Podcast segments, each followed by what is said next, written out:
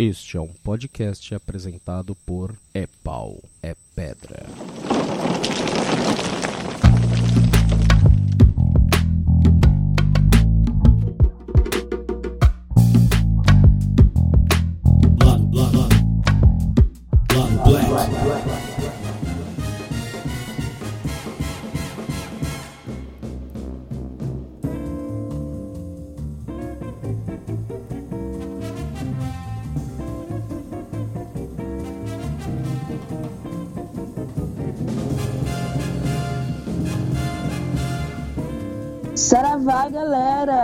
Aqui é a Luísa Braga e agora vai começar mais um Lado Black. E hoje eu tenho comigo todos os maravilhosos Daniel Diogo, Olá.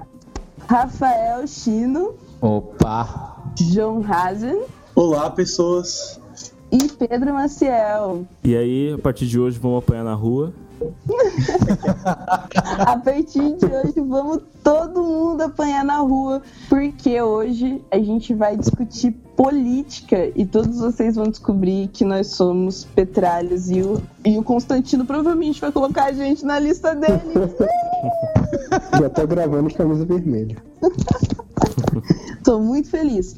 É, então, antes da gente começar o papinho de hoje, vamos fazer só os recadinhos. Meu, é, da paróquia, que é, nós somos um podcast que existe também graças ao grupo É Pau é Pedra, que é um grupo de podcasts colaborativos, e somos todos patrões do Anticast. Então, paguem o Patreon para o Anticast, para que vocês convivam com a gente na Cracóvia, que lugar lindo, ou não tão lindo, né? Mas muito lindo. E também ouçam os outros podcasts do É Pau é Pedra. É, então, depois desse recadinho da paróquia, a gente vai começar a nossa pauta. É, e a gente vai começar falando sobre a gente na política, assim, como cada um se define politicamente falando. Alguém quer começar? Se entregando a sua posição dentro do war, do, do war que é o Brasil hoje em dia. Se, se vocês não se incomodam, eu, eu gostaria de começar porque eu tava pensando muito nisso esses dias, né?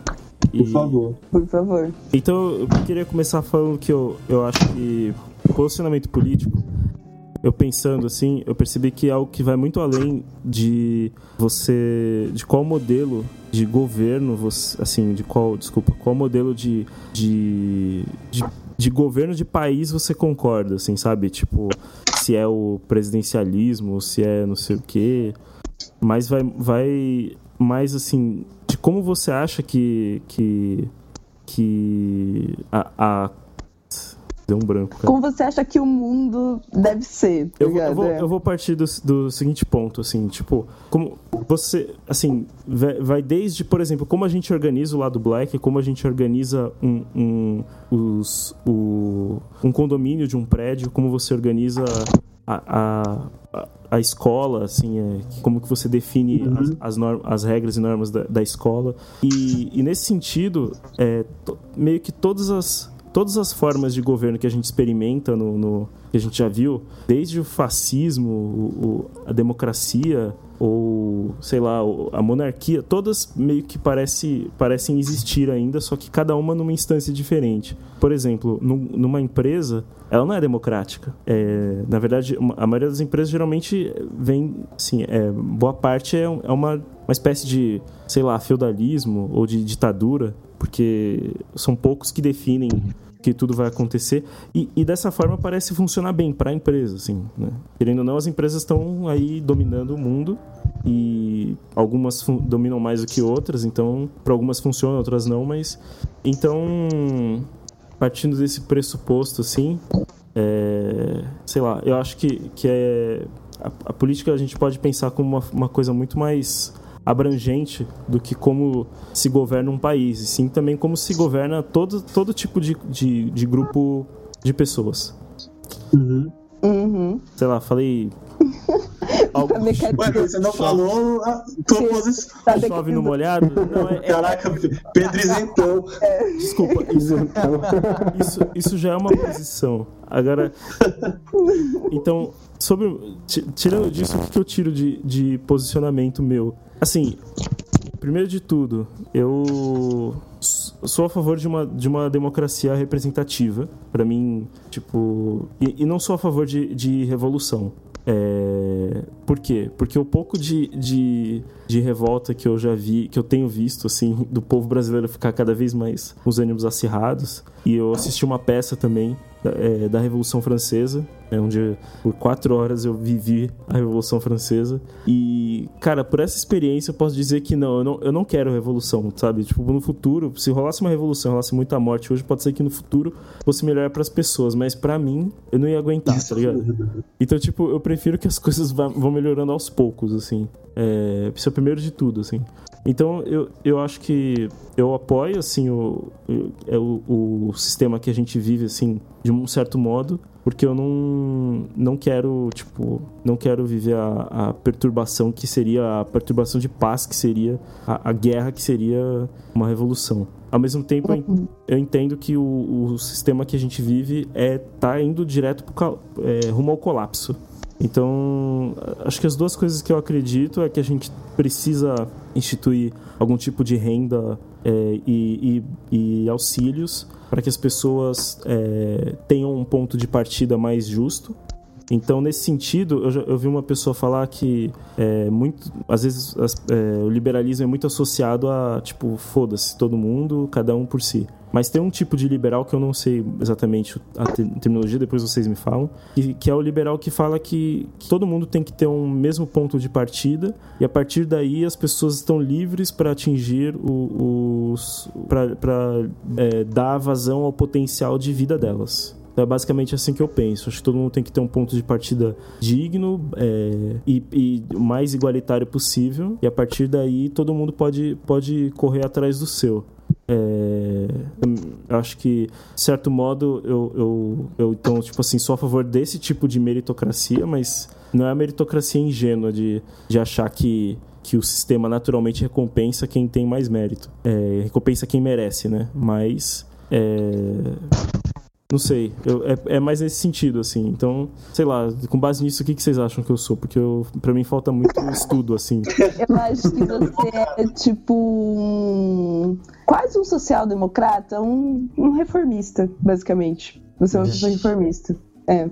Você acredita em bem mudanças que, que, que- Até acredita em mudanças que vão é, transformar a sociedade de certa maneira, só que elas são reformas e, na verdade, elas teoricamente não acabam com o problema estrutural da sociedade. Mas é, é bom, tá, tá legal. Em quem, em quem que eu tenho que votar com base nisso, assim? Pessoalmente. Social-democrata? PSDB. Não, não. não tá louco? Que- rapidão, eu preciso falar mais uma coisa. Tem- faz, faz, acho que, três ou mais eleições que eu, infelizmente, eu não voto. Porque, Nossa, porque eu me, eu Eu me tô con- devendo 6 reais. Isentão. 20. Eu vou pagar esse ano, né? Então, Porque eu, eu, eu me mudei de Pernambuco, aí eu, tipo, já tinha perdido uma eleição lá. E, tipo, sei lá, não consegui ver o lance do meu título a tempo. Eu só votei uma vez, acho que na vida. nossa, Pedro. Nossa. E Eu também. não tenho muito orgulho disso. E aí eu. Eu vim pra aqui pra São Paulo, eu tinha que transferir o título, não transferi. Aí perdi outra eleição e aí, tipo, meu título foi cancelado. Então, tipo, eu sou basicamente, sei lá, um. Não sou nem um Fora da lei. assim. É. Mas. Mas enfim. É. Não, tudo bem. Tipo, sei lá, eu acho que, pessoalmente, eu, se eu fosse você, eu indicaria que você votasse em partidos como PSOL, assim, alternativa. Porque eles são reformistas. Eu acho que eles têm muita adequação de, de discurso para fazer, mas eu acho que a, a prática política deles é muito próxima disso que você fala, entendeu? vai ter gente do pessoal chiando. Vai ter gente do pessoal chiano, sim. Mas em termos práticos e plausíveis, é, é o que melhor se encaixa no que você acredita. Tipo, em justiça social, mas não em uma revolução. Parará. Institucionalmente, o pessoal atende esses critérios, assim, Aham. bem. É, progressista aqui ficou muito com um cara de. que é meio bizarro. Mas aqui, progress... porque progressista não é só de, de direita, né, cara? É que você falou, a questão de. É, acho que meio progressista mesmo, você não pensa uma parada revolucionária, sacou? Você quer que as paradas vão se consertando meio que dentro do jogo, sacou? É, exatamente. Eu tenho medo até que, assim, que uma, uma revolução, na verdade, sei lá, meio que recomece do zero, saca? Eu tenho essa impressão, assim. Tipo, que alguém sequestra a revolução e, e faz as coisas ficarem pior ainda, assim. Tipo, Mas acho que a ideia de revolução tem um pouco essa noção, né? De um começo que nega o passado e tenta começar do zero, assim. é, eu, eu não. Eu acho que a gente tem que trabalhar com o que a gente tem e, tipo, progredindo. Mas ao mesmo tempo eu sei que. que eu entendo que, que o negócio realmente é rumo a um colapso, assim. Eu realmente não sei. É, então, na verdade, deixa eu colocar, eu queria falar sobre o meu posicionamento agora, porque eu sou a favor da- de revolução. Então eu queria contrapor o seu medo. Assim. Tá. É, Luiz não vai casa. Tipo, eu vou falar também de duas maneiras. Do, do modelo ideal, que eu penso, politicamente falando, né, de sociedade, e depois eu vou falar do modelo possível que eu, né, na atualidade, o que é prático e real, né, nas possibilidades aqui. Porque, por exemplo, eu acredito numa sociedade não capitalista. Assim, ponto. É isso que eu busco. A gente tem que acabar o capital, porque ele é um sistema totalmente falido pelo princípio que a gente transformou a nossa vida e a nossa produção não em necessidade, mas em dinheiro. E a gente transformou a nossa necessidade em dinheiro. Então a gente produz demais, a gente produz exageradamente, tipo, a gente joga muita coisa fora porque a gente precisa vender essas coisas, a gente precisa trocar por dinheiro. E eu não acredito nisso. Eu acho que a gente deveria produzir coisas e realizar coisas na sociedade porque a gente precisa, sabe? Para Uhum. evoluir ela e não em troca de dinheiro, sabe? Então eu não acredito no capital. Ponto. Sou revolucionário. Acabou. Comunista, chame do que você quiser, esquerdista, comunista. É, apesar de eu pessoalmente acreditar que o comunismo é ultrapassado, polêmica, nossa, vou apanhar de todo Eu acredito que o comunismo é ultrapassado e que a gente deveria estar pensando em novas ideologias e, e novos tipos de revolução, aproveitando, obviamente, tudo que o comunismo trouxe, sabe, de conhecimento e de perspectiva de mundo, mas eu acho que ele, da maneira como ele foi feito, é, ele é limitado e datado e a gente precisa de coisa nova, sabe? O mundo mudou e a gente precisa de novas soluções. Uhum. Então, eu acredito que essa solução só vai vir de uma revolução. Só que diferente do Pedro, eu não acho que, inclusive, essa revolução vai ser armada, porque a gente vive outro mundo, sabe? O mundo acho que não tem mais lugar para uma revolução armada. É, só que existem outras maneiras de você fazer revolução, outras maneiras de você é, falir, colapsar o sistema, entendeu? É, alternativas, boicotes, enfim. Há coisas que deveriam estar sendo pensadas por outras pessoas, não eu, sabe? Teóricos deveriam estar pensando em como fazer revolução hoje em dia. As coisas loucas que a gente tem, internet, blá blá blá blá blá blá. É, então, eu acredito sim que tem que ter uma revolução, porque esse sistema não vai se autodestruir sozinho. Na verdade, ele até vai, mas quando isso acontecer, ele vai ter levado todo mundo junto, sabe? Tipo, Uhum. o nosso planeta, as pessoas, enfim. Então, precisa de uma revolução, pra mim. Só que, em termos práticos da nossa realidade política atual, não existe isso. Não existe nenhum movimento, nenhuma força realmente que seja capaz de levar isso pra frente, sabe? Pra mim, pelo menos. É, eu já transitei entre vários partidos políticos e, e realmente nenhum deles é, consegue ver essa ideia de revolução dessa maneira, assim, ou, ou consegue fazer essa atuação política realmente eficaz. Então, eu atualmente sou militante independente. Eu não, não, não participo de nenhum motivo, poli- partido político, embora eu, eu dialogue sim com vários e, e atue com vários, porque é muito foda você ser uma militante independente, em termos de cansaço. Mas é, eu não sou associada a ninguém e eu só que eu apoio a esquerda, obviamente. E dentro dessa esquerda, a que mais se aproxima, que nem o Pedro falou, ah, em quem que eu votaria, né? A que mais se aproxima em termos práticos de conseguir conquistar alguma coisa boa e que não seja corrupto, não seja não sei o que lá, envolvido em várias coisas, para mim é o PSOL. Então eu voto no PSOL, por exemplo, votei nas, nas últimas eleições do PSOL. Aqui no Paraná, por exemplo, eu votei na legenda, porque eu falei assim, ai, cara, eu não vou escolher um candidato que talvez não receba voto, eu quero dar força para eles elegerem, tipo, alguém, porque eu sei que os candidatos do PSOL são de boa. Daí eu votei na legenda do pessoal, só para não ter que para não para não arriscar escolher alguém que não, talvez não fosse ganhar. Mas essa sou é, mas essa sou eu. E é, é, é, legal essa diferença assim, porque eu não vejo essa revolução armada mais, eu não consigo, eu tipo eu até consigo imaginar, mas seria muito muito mais difícil do que já foi há 50 anos atrás, sabe, na época da ditadura. Eu acho que uma revolução uhum. armada no Brasil seria, uhum. tipo, muito difícil de acontecer, sabe? Ela seria reprimida facilmente. Então, uhum. outras ideias de revolução e boicotes e formas de falir o capital, para mim, deveriam estar sendo pensadas. Depois eu até falo assim, mas tem até uma, uma ideia louca de que, tipo assim, o tempo das armas meio que acabou, tá ligado? Mas depois eu falo disso. Uhum. É, eu acredito muito nisso também. É, eu também. Uhum. É, e você, Dani? Que, qual, onde você fica no tabuleiro de xadrez? então, é, minha visão eu acho que é, um, é bem parecida com a sua. É, eu acabei de ler um livro do Milton Santos que ele faz uma uma crítica ao processo de globalização, que eu acho que aí engloba muito política, porque fala de capital, fala de da dominação que as empresas estão tendo sobre o mundo e até sobre, sobre estados e tal. E apesar de não declaradamente atacar o capital, ele ataca muito o capital, né? Uhum. Porque ele fala de como o capital está sendo totalitário na sociedade atual, é, de como, por exemplo, se uma empresa é, se instala em uma cidade numa cidade interiorana. A Mercedes se instala numa cidade.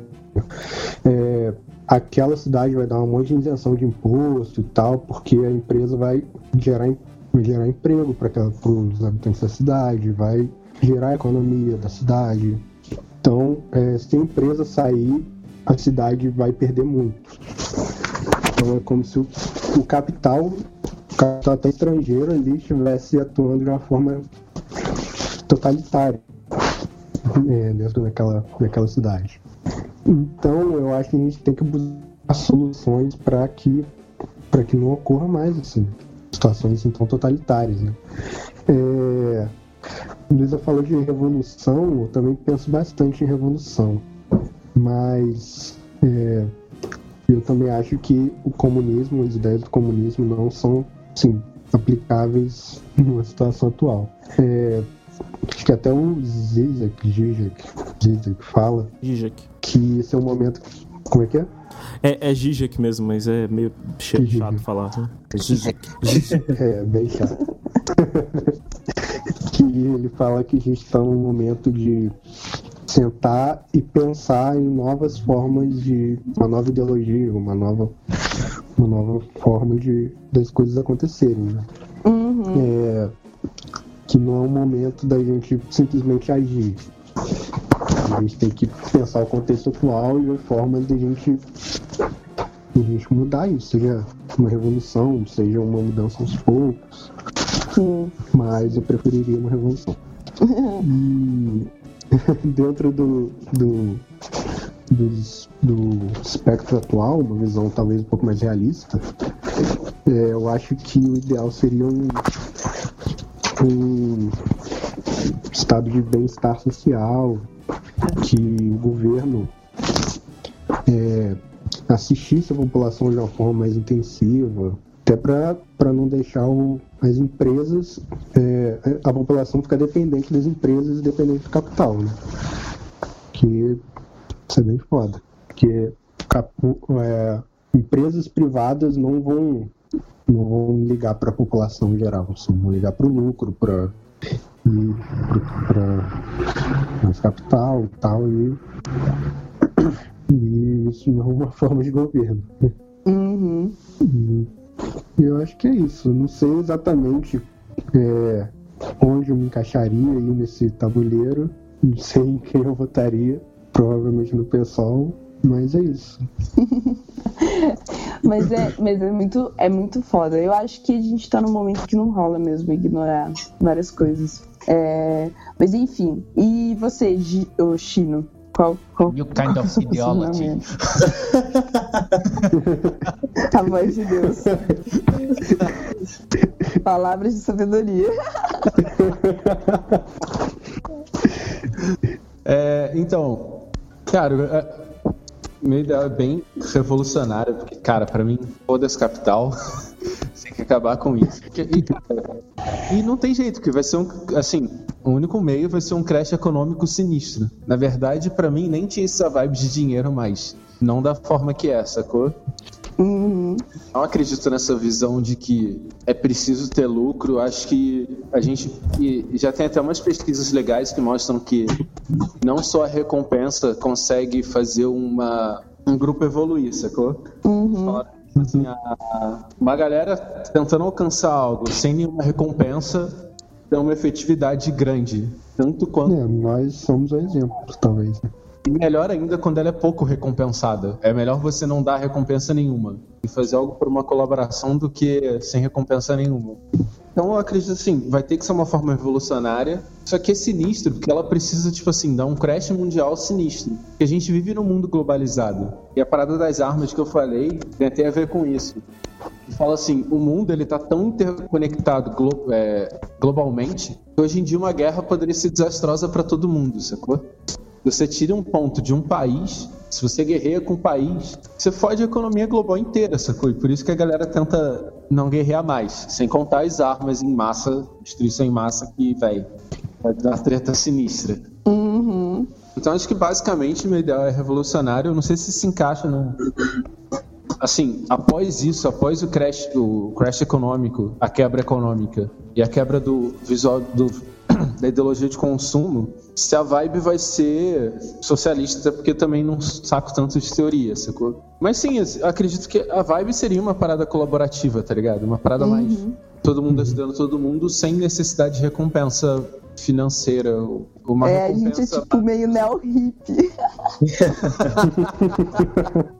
Gente, eu não quero interromper, mas só queria falar que eu concordo com, com o que vocês falam, assim. Eu não, eu não tô. pelo- muito pelo contrário, eu concordo pra valer, assim. Eu só não sei se eu vejo possibilidade disso, saca? Mas.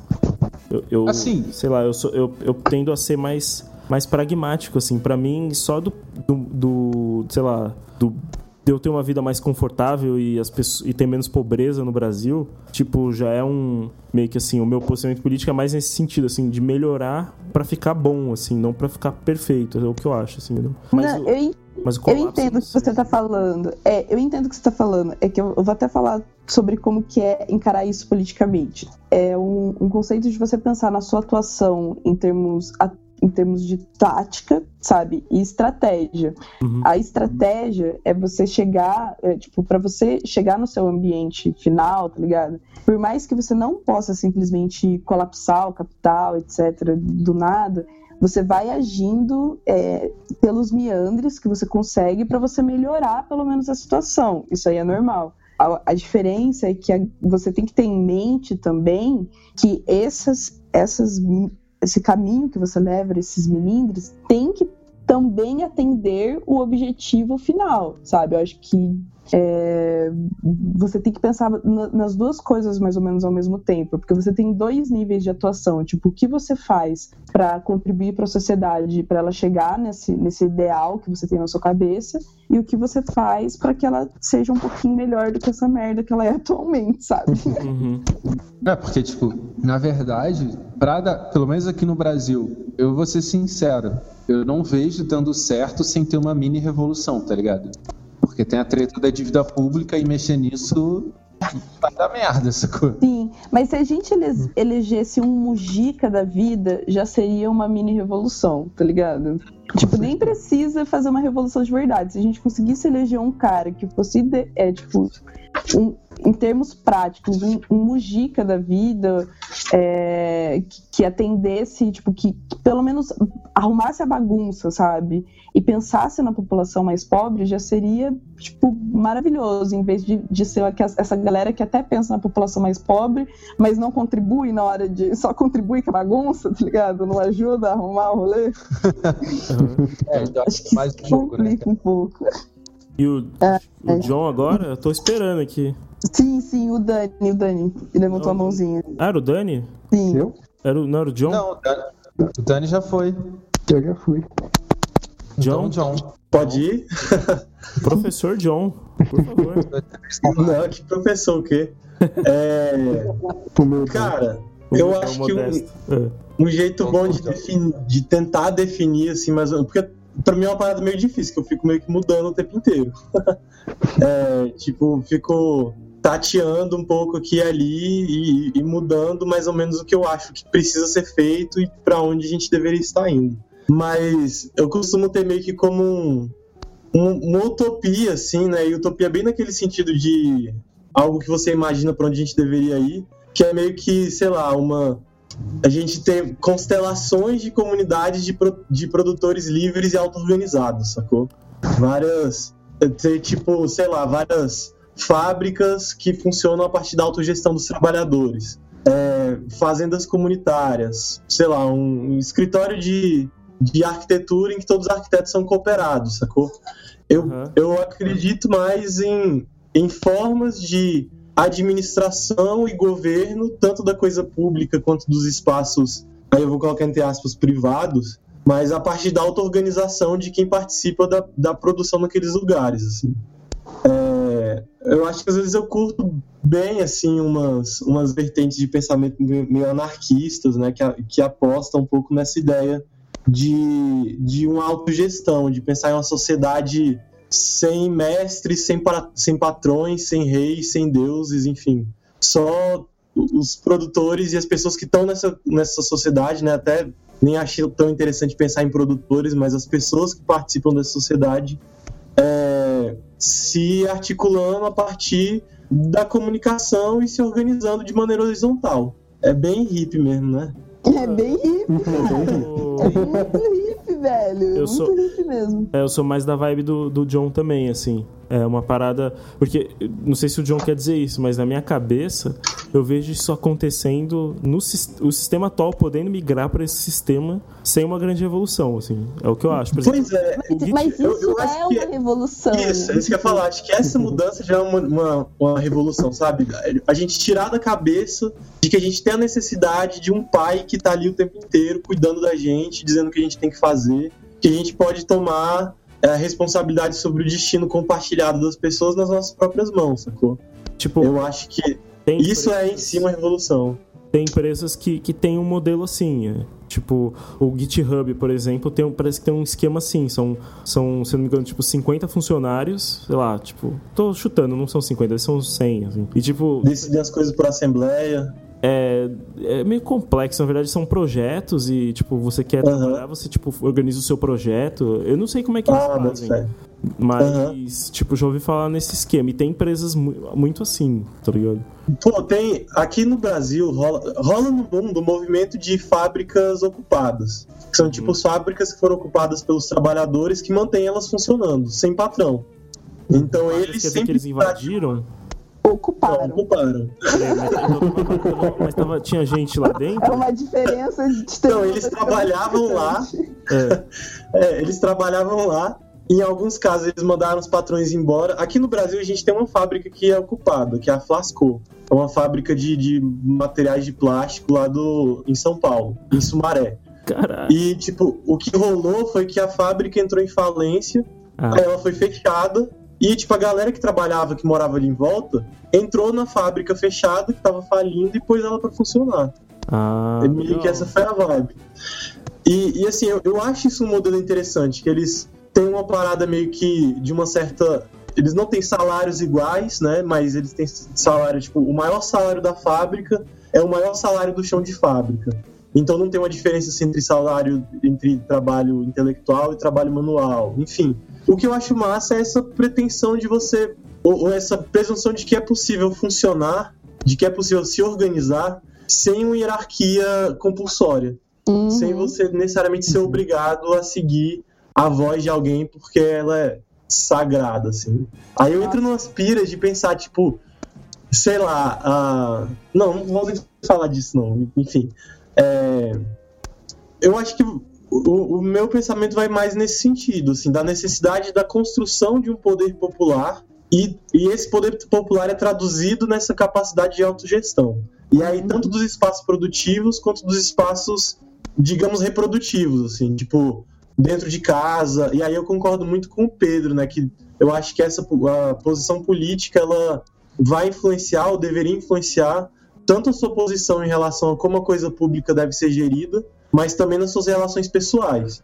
Então acho que essa forma de, essas formas de autogestão horizontal deveriam ser utilizadas também den- dentro de casa, na família, na gestão da cidade, nas Uhum. relações interpessoais entre homens e mulheres, enfim. É, é, eu, eu acho muito interessante pensar que, sei lá, o, o, o- quando uma pessoa pensa como é que ela governa o corpo dela, quando uma pessoa fala meu corpo, minhas regras, é basicamente um fascismo, tá ligado? Então, assim, eu gosto de pensar como, como assim, na verdade, os sistemas políticos, todos são necessários, só que cada um numa, numa instância diferente. Claro que é forçar muito Hum, a barra o que eu falei, entendi. mas, tipo... É, nossa, É, você- caminhou assim por um caminho difícil. Eu fiquei um pouco nervoso. Não, sério, mas... Eu fiquei nervoso. Mas, mas sabe, Andando assim no fio da navalha. Mas saca, tipo assim, é, é o meu corpo, minhas regras, não tem, não tem votação, não tem. Sei, não- Não tem conversa, entendeu? E é, é interessante, assim, sabe? E, e outra. mas eu- É, desculpa, pode falar. Não, desculpa. É que eu ia falar que esse, na verdade, é o conceito de liberdade primordial que a gente já tem e já existe, que é a liberdade sobre você, o seu próprio corpo. O que, que a gente fala? Que a minha, a, a minha liberdade só acaba onde começa a sua, porque a sua liberdade pelo seu corpo é tão importante quanto a minha, tá ligado? Aham. É justamente isso, tipo, é o, é o seu espaço, você tem direito soberano sobre ele, tá ligado? É, e nesse sentido, sim. Mas eu realmente não falaria fascismo. Mas eu, Cuidado onde você falou isso aí. Você, Mas foi, eu- você foi numa linha aí muito ó, perigosa. vou dar uma última andada no caminho da, no Vale da Perdição aqui. Depois eu vou ficar Ai, quietinho. meu Deus. Até porque eu- treteiro. Até porque eu não tô com o documento da pauta aberto, eu vou, então eu vou ficar bem quietinho depois. Mas assim, tipo, tem um, um- uma questão que é da, da internet, né? Do, do desenvolvimento da, da internet. Porque, eh, não sei se vocês sabem, mas assim, quem tá por dentro disso, mas a, a internet, ela, o HTML, as linguagens de desenvolvimento de site e tal, elas têm padrões. Software livre em geral, né? Isso, mas Ah, principalmente, não. mas principalmente a internet. Os, os, os projetos de internet, eles. ah, desculpa.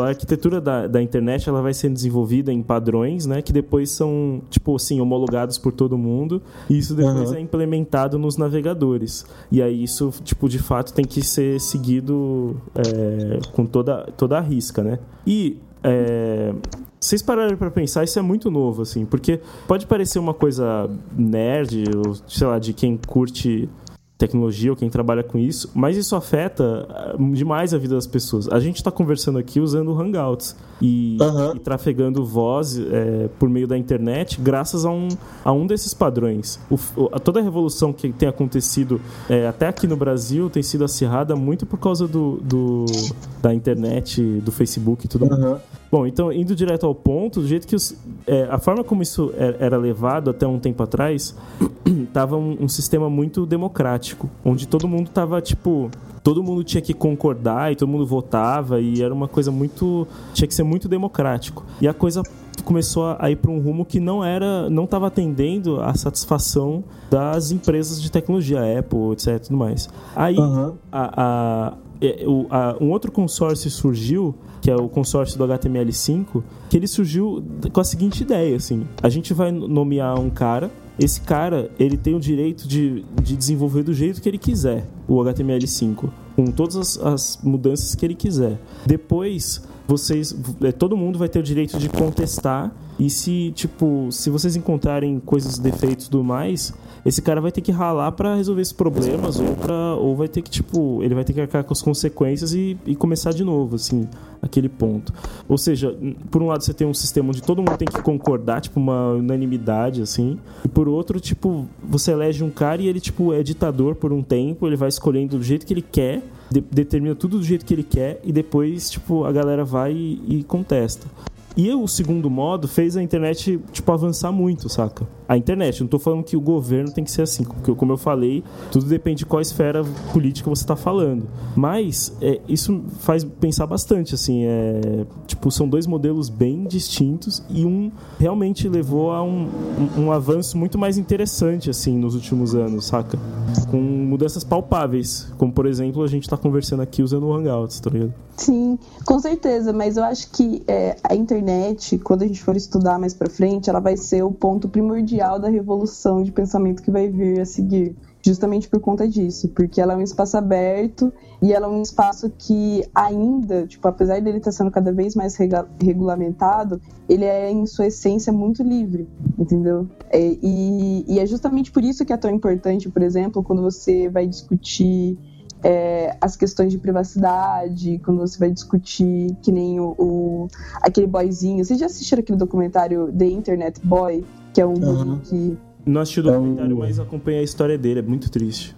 É, exatamente. Tipo, são pe- pessoas como essa estavam ali na guerrilha da liberdade da internet para manter ela esse espaço de criação e desenvolvimento livre e colaborativo que ele, que ele se tornou, tá ligado?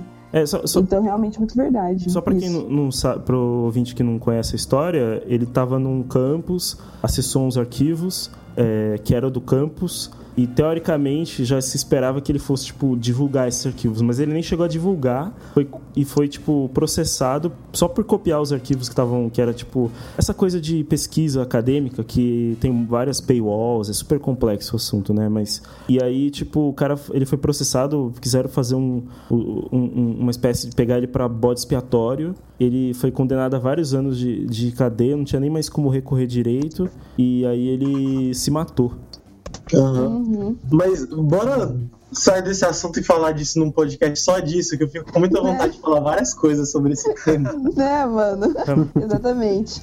É, e então, o, dentro desse posicionamento, é, a gente que, queria compartilhar também um pouquinho das nossas experiências enquanto militantes, né? É, enquanto militantes, não, as nossas experiências políticas. É que eu já vou começar a falar de mim e a minha experiência de militante. Ixi, olha. É, mas eu vou tentar, eu vou falar bem rapidinho. É, eu atuo politicamente, basicamente, desde que eu tenho uns 16, 17 anos, assim. É, começou quando eu comecei a aprender sociologia no colégio, minha cabeça explodiu e eu simplesmente senti dentro de mim que eu não podia só ser observadora nesse processo. Daí eu participei de alguns movimentos na cidade, passe livre, eu já tinha já ia há alguns anos já. O- e aqui em Londrina teve alguns movimentos anticorrupção, que a gente tem uns casos de corrupção meio cabulosos, e que eu participei e, e eu continuei atuando durante a, a universidade, sempre enquanto independente. Daí, na universidade, eu, eu me filiei, me filiei não, eu fui militante do PSTU. Eu tinha um companheiro que era do, do PSTU, e eu já tinha uma aproximação, assim, ideológica e moral. Eu acho que o PSTU é um partido muito moral, né? Ele tem uma moral muito correta, apesar de ser meio doidão. E, e eles têm uma formação política bem da hora também. Eu aprendi muito dentro do PSTU, assim, politicamente falando, em termos de análise, em termos de ideais, assim mesmo, teóricos. Tipo, eles te obrigam a, a estudar bastante e também te faz- fazem que você estude de uma maneira bem natural. Eu fui militante deles por um tempo. Daí eu fiquei muito doida, saí da política e agora eu estou entrando na política de novo enquanto independente, que nem eu falei, agora eu me posiciono enquanto independente. Mas, mas eu- ainda assim, por, por já ter militado em um partido, eu sempre transitei entre vários partidos e tal.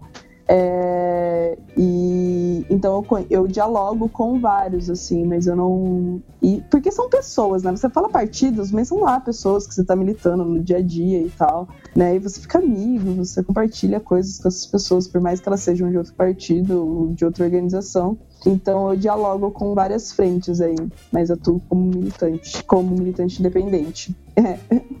E quem, quem quer ser o próximo? É isso.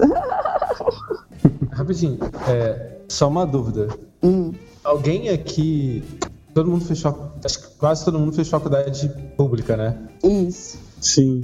Eu não, Pedro também? tô fazendo. Ah, não. Não, Diogo. Agora. É, eu Não, mas você tá. Tô fazendo particular, Ah, tá. por enquanto.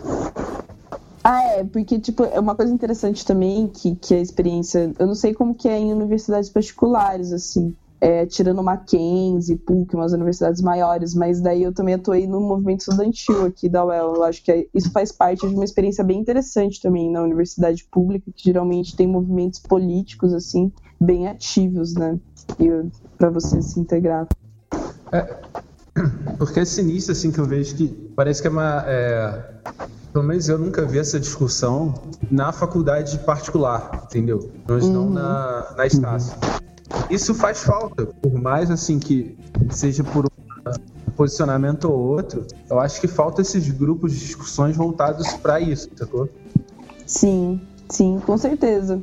Não, mas eles fazem falta mesmo, porque eles é, são espaços de articulação em que você aprende a discutir, que você entra em contato com as pessoas, com ideias diferentes, você tem que aprender a dialogar. É um espaço de, geralmente, DCS e movimento estudantil são espaços de autossugestão, né, aqui no Brasil. Então você meio que aplica toda essa parada ideológica que a gente acabou de, de falar, né, que a gente tem, é aplicado meio que na realidade, sabe? Então são espaços de atuação política que não são aquele, tipo, é, governo, né? Tipo, ser vereador, deputado e tal, mas ainda assim são espaços de atuação política, tá ligado? Ai, ai. Mas quem mais? Quem mais? Acho que eu posso falar. É, eu comecei também a, a fazer parte de grupos políticos, né? Depois que eu entrei na faculdade, mas a partir do contato com o movimento estudantil, né? Eu participei de centro acadêmico, participei ah, do movimento estudantil nacional, né? Do direito, da Federação dos Estudantes de Direito. E eu também participei um bocado dentro, dentro da universidade do, do movimento extensionista dentro da universidade. Né? Tipo, quase toda a minha atuação política foi em grupos ligados à, à, à vida universitária. Daí, é, mais pro fim da graduação, entrando na pós-graduação, comecei a me aproximar mais da galera do movimento negro. E agora eu tenho tido mais contato com o pessoal de movimentos autonomistas, assim, de grupos autonomistas que estão se formando, que estão se mobilizando aqui na, na minha cidade. Eu acho que é isso. Bem, não, não tive muita experiência assim em, em organizações maiores, não. Em, em movimentos organizados grandes, não. Mas Eu até acho curioso. Eu fico, eu fico imaginando que, como é que funciona estar dentro de um partido, assim, ou estar dentro de um, de um movimento muito grande, Uhum. tipo, sei lá, Consulta Aham. Popular ou, ou Levante, que é. É. tipo um movimento muito grande, não necessariamente partidário, mas que tem uma estrutura boa, assim. É bem diferente. Na verdade, eu ia comentar justamente isso, que uma coisa que eu não tive foi participação em movimentos pequenos, assim. Apesar, porque até ó, o, o, o, o Comitê Passe Livre, os outros movimentos, eu sempre estava em locais muito plurais, assim, sabe? Tipo, de vários movimentos sociais. Não era, tipo, um movimento. Eu tive algum contato com o movimento feminista só, tipo, de participar um tempo do, do MML, que era o, o de mulheres do PSTU, mas eu nunca tive contato de muito, muito pequeno com movimentos assim, mais, mais horizontais, mais novos. Eu acho interessante, tipo, você ter tido essa experiência contrária, porque para mim também faz muita falta, eu acho muito curioso. Eu não consegui me encaixar muito bem em nenhum grupo assim é, é, até hoje.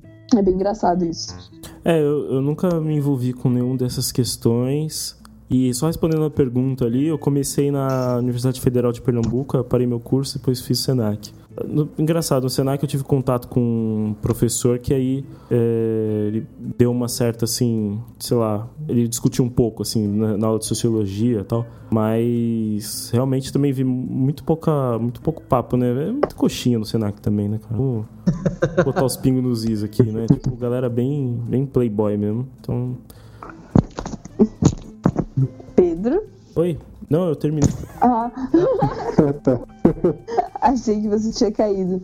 Quem mais? Ou, ou alguém vai comentar? Desculpe. Não, eu ia comentar Hum. assim. Acho que eu tô na vibe do, do Pedro assim, eu nunca tive contato. Eu tive um pouco, assim, pouquíssimo contato quando eu era bem adolescente, assim, tipo 16 anos e tal. Mas foi uma questão mais assim, de aversão ao grupo da cidade do que participação. Uhum. Eu até comentei acho no outro cast que, tipo assim, eu fazia parte de um grupo que eu não me sentia representado dentro do, da- do grupo mais ativo dentro da cidade, que em Petrópolis, onde eu morava, assim, o grupo mais, mais ativo era o JS.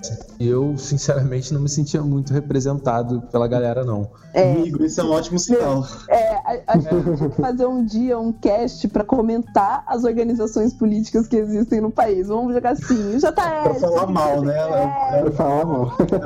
é o treta. Por favor, vamos. Sim, tipo, eu era.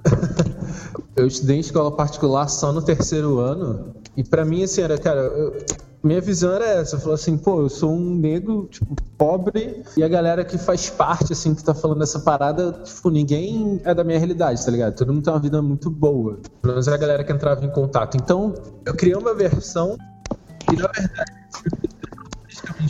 forma, peraí, peraí. simplesmente por- Co- cortou tudo, Chino. Fala mais. Ah, tá, perdão. É, vou falar essa de novo. É. Tipo, eu era. Eu não tinha uma condição. mane- Eu tinha uma condição tranquila, mas não era uma condição maneiríssima, sacou? Tanto que eu só fui estudar escola particular no terceiro ano. E quando eu entrei em contato com esse grupo, pra mim a galera que fazia parte não me representava, sacou? Era de uma. Tinha uma vida muito melhor que a minha e aquilo me incomodava. Só que depois eu fui percebendo que não era que eu tinha uma ideologia contrária a essa galera. Simplesmente. Era só que o JS era escroto mesmo. É, eu só tinha versão porque pra mim eu falo assim, ah, mas é isso aí, sei que é, que é socialismo, então eu acredito noutra parada, era mais ignorância do que. Aí o pessoal lá, o pessoal Lavete tinha muitos negros e tal, né? É, Essas palavras de sabedoria do professor. Porra. Mas. Gente, eu já me tá? Gente, só, Só uma pra- coisa. JS pra mim é tipo JavaScript, tá? Eu não faço ideia do que. É, é a União dos Jovens Socialistas. É a União dos Jovens Socialistas, é. Ah, tá. É a juventude do PCdoB, né? É. É associado ao PC? Tipo, tem associação política exata? É, é porque, tipo, tem vários grupos, por exemplo, juntos, que é tipo Juventude do PSOL, daí tem a Juventude do PT, daí tem a Juventude do PCdoB. Daí eles vão criando outros nomes, tem várias instituições. Pausa? Acho que agora é a minha vez, né? Você quer falar? Como é que a Luísa. Não, mas pode falar. É, corta isso depois, o, o Rafa, por favor. O Pedro, por favor. Mas pode falar, Dani. Ah, sim. Então, é, não, é, minha fala é bem curta, que eu tive assim, um pouco de contato durante os movimentos de 2013 com alguns movimentos sociais, PSTU, é, Levante, Popular da Juventude e tal, fui em algumas reuniões, mas não cheguei a me filiar, assim. É, e agora, tomando uma consciência política maior, né, eu, mais, mais atualmente, né, esses dias eu tô estou entrando, meio que entrando de intruso no Levante. Pra, até mais para ajudar a galera, que a galera da comunicação é tipo da geografia, para dar uma ajudada lá. E eu nunca é, atuei, atuei igual a Luiz, assim, em movimento, partido. Até tenho curiosidade de, de me filiar, até para ter uma, uma base teórica maneira. Né? E, e eu acho que é isso. Ai, meu, mas deixa, eu- deixa eu comentar, Dani, que eu acho muito da hora que esse ponto que você falou de você entrar num movimento, às vezes pra ajudar a galera em alguma coisa, assim, porque eu acho Uhum. isso muito da hora. É, porque eu falo assim, ah, eu, eu atuo politicamente desde os Nana e eu atuava na faculdade, mas eu sempre atuei enquanto designer, por exemplo, né, tipo, sou formada em design Uhum. Então, tipo, na faculdade eu fazia. Eu se- sempre era eu que fazia os rolês da galera do DCE. Tipo, na, na eleição eu tenho orgulho de poder dizer que eu ajudei a galera do DCE a ganhar uma eleição, porque eles sempre tiveram material muito horrível. E eu- fiz um material muito da hora pra eles e, tipo, e ajudou bastante. A galera comentava bastante do material. Então é bem legal, a galera fala assim, ai meu, eu, eu quero entrar, tipo, não só pra você, sei lá, ser vereador, blá, blá, ou fazer fala, ou fazer protesto, mas pra ajudar mesmo no que você puder fazer. Tipo, se você é advogado, se você é médico, se você é não sei o que lá, tipo, tem várias coisas, tipo, que você pode ajudar e, e que é muito importante e que te ajudam a estar dentro daquele ambiente, sabe? E você, obviamente, absorve bastante daquele ambiente também. Não, o mais da hora que eu escutei assim sobre isso é que existe muito essa discussão, essa discussão sobre os assuntos, sacou? Essa bagagem mais teórica que é maneiro se ter, sacou? E às vezes você lê um livro, ok, legal, bacana, mas é preciso debater pra você até ver se você realmente entendeu aquilo, sacou? Tem diversos pontos, diversas perspectivas sobre isso. Eu tô afim de começar a entrar em algo por agora, sacou? Até por isso, tipo, pegar um pouquinho mais de teoria e tal. Sim, mas eu acho que é, é- o interessante desses espaços políticos é justamente isso. Eles estão ali para te proporcionar oportunidade também para discutir. E é algo muito natural, sabe? Você vai desenvolvendo isso naturalmente. Tem encontros, tem eventos, tipo, tem várias coisas que adicionam muito no seu conhecimento político só por você estar dentro de um coletivo, sabe? Pô, e eu acho que é uma, coisa importante que, assim, a é, prática política, eu acho que a política em si, ela só é feita coletivamente, né? Então, Uhum. não- acho que não adianta nada, sei lá, você sentar e ficar lendo ah, livros do Trotsky, do Lenin, ou, sei lá, livros do... não sei o que que a direita lê, do, do Hayek, do Friedman, Mises. e... Mises. Do Adam Smith. É, eu não- eu acho que não adianta nada ser. Se bem que esses caras são mais economia, né? Eu não sei quem é que eles leem de pensamento político. Se o Mises tem. Acho que tem muito de pensamento político também. Mas é aí que Mas o assim- problema da direita. Dizer que eles Mas enfim. com economia. É, mas enfim, eu acho que essa parada de política você só constrói coletivamente, né? Tipo, a partir do contato com outras pessoas, a partir da discussão é, dos, desses textos clássicos para poder pensar conjunturas contemporâneas, enfim. É, eu acho que, inclusive, mesmo se você não tivesse viés acadêmico, assim, de ler esses textos, só o fato de você estar lá e estar discutindo e estar trocando ideia com outras pessoas, estar inserido em, um, em uma organização coletiva, já te dá uma dimensão de política que sozinho é impossível. Sim, sim, com certeza. E, e é pra isso realmente. Tipo, porque, por exemplo, eu atuo como militante independente, mas eu atuo dentro de espaços coletivos. Tipo, eu não fico sozinha. Tipo, não tem como você, me- você fazer nada politicamente sozinha. Então, eu vou lá enquanto ideologicamente independente, mas participar de espaços coletivos de construção, sabe? É bem louco isso, é bem nessa linha que você falou mesmo, John. É, mas, então, é, tem, tem mais alguém que não se posicionou ainda? Não? Todo mundo? Acho que todo mundo. Ai, maravilha.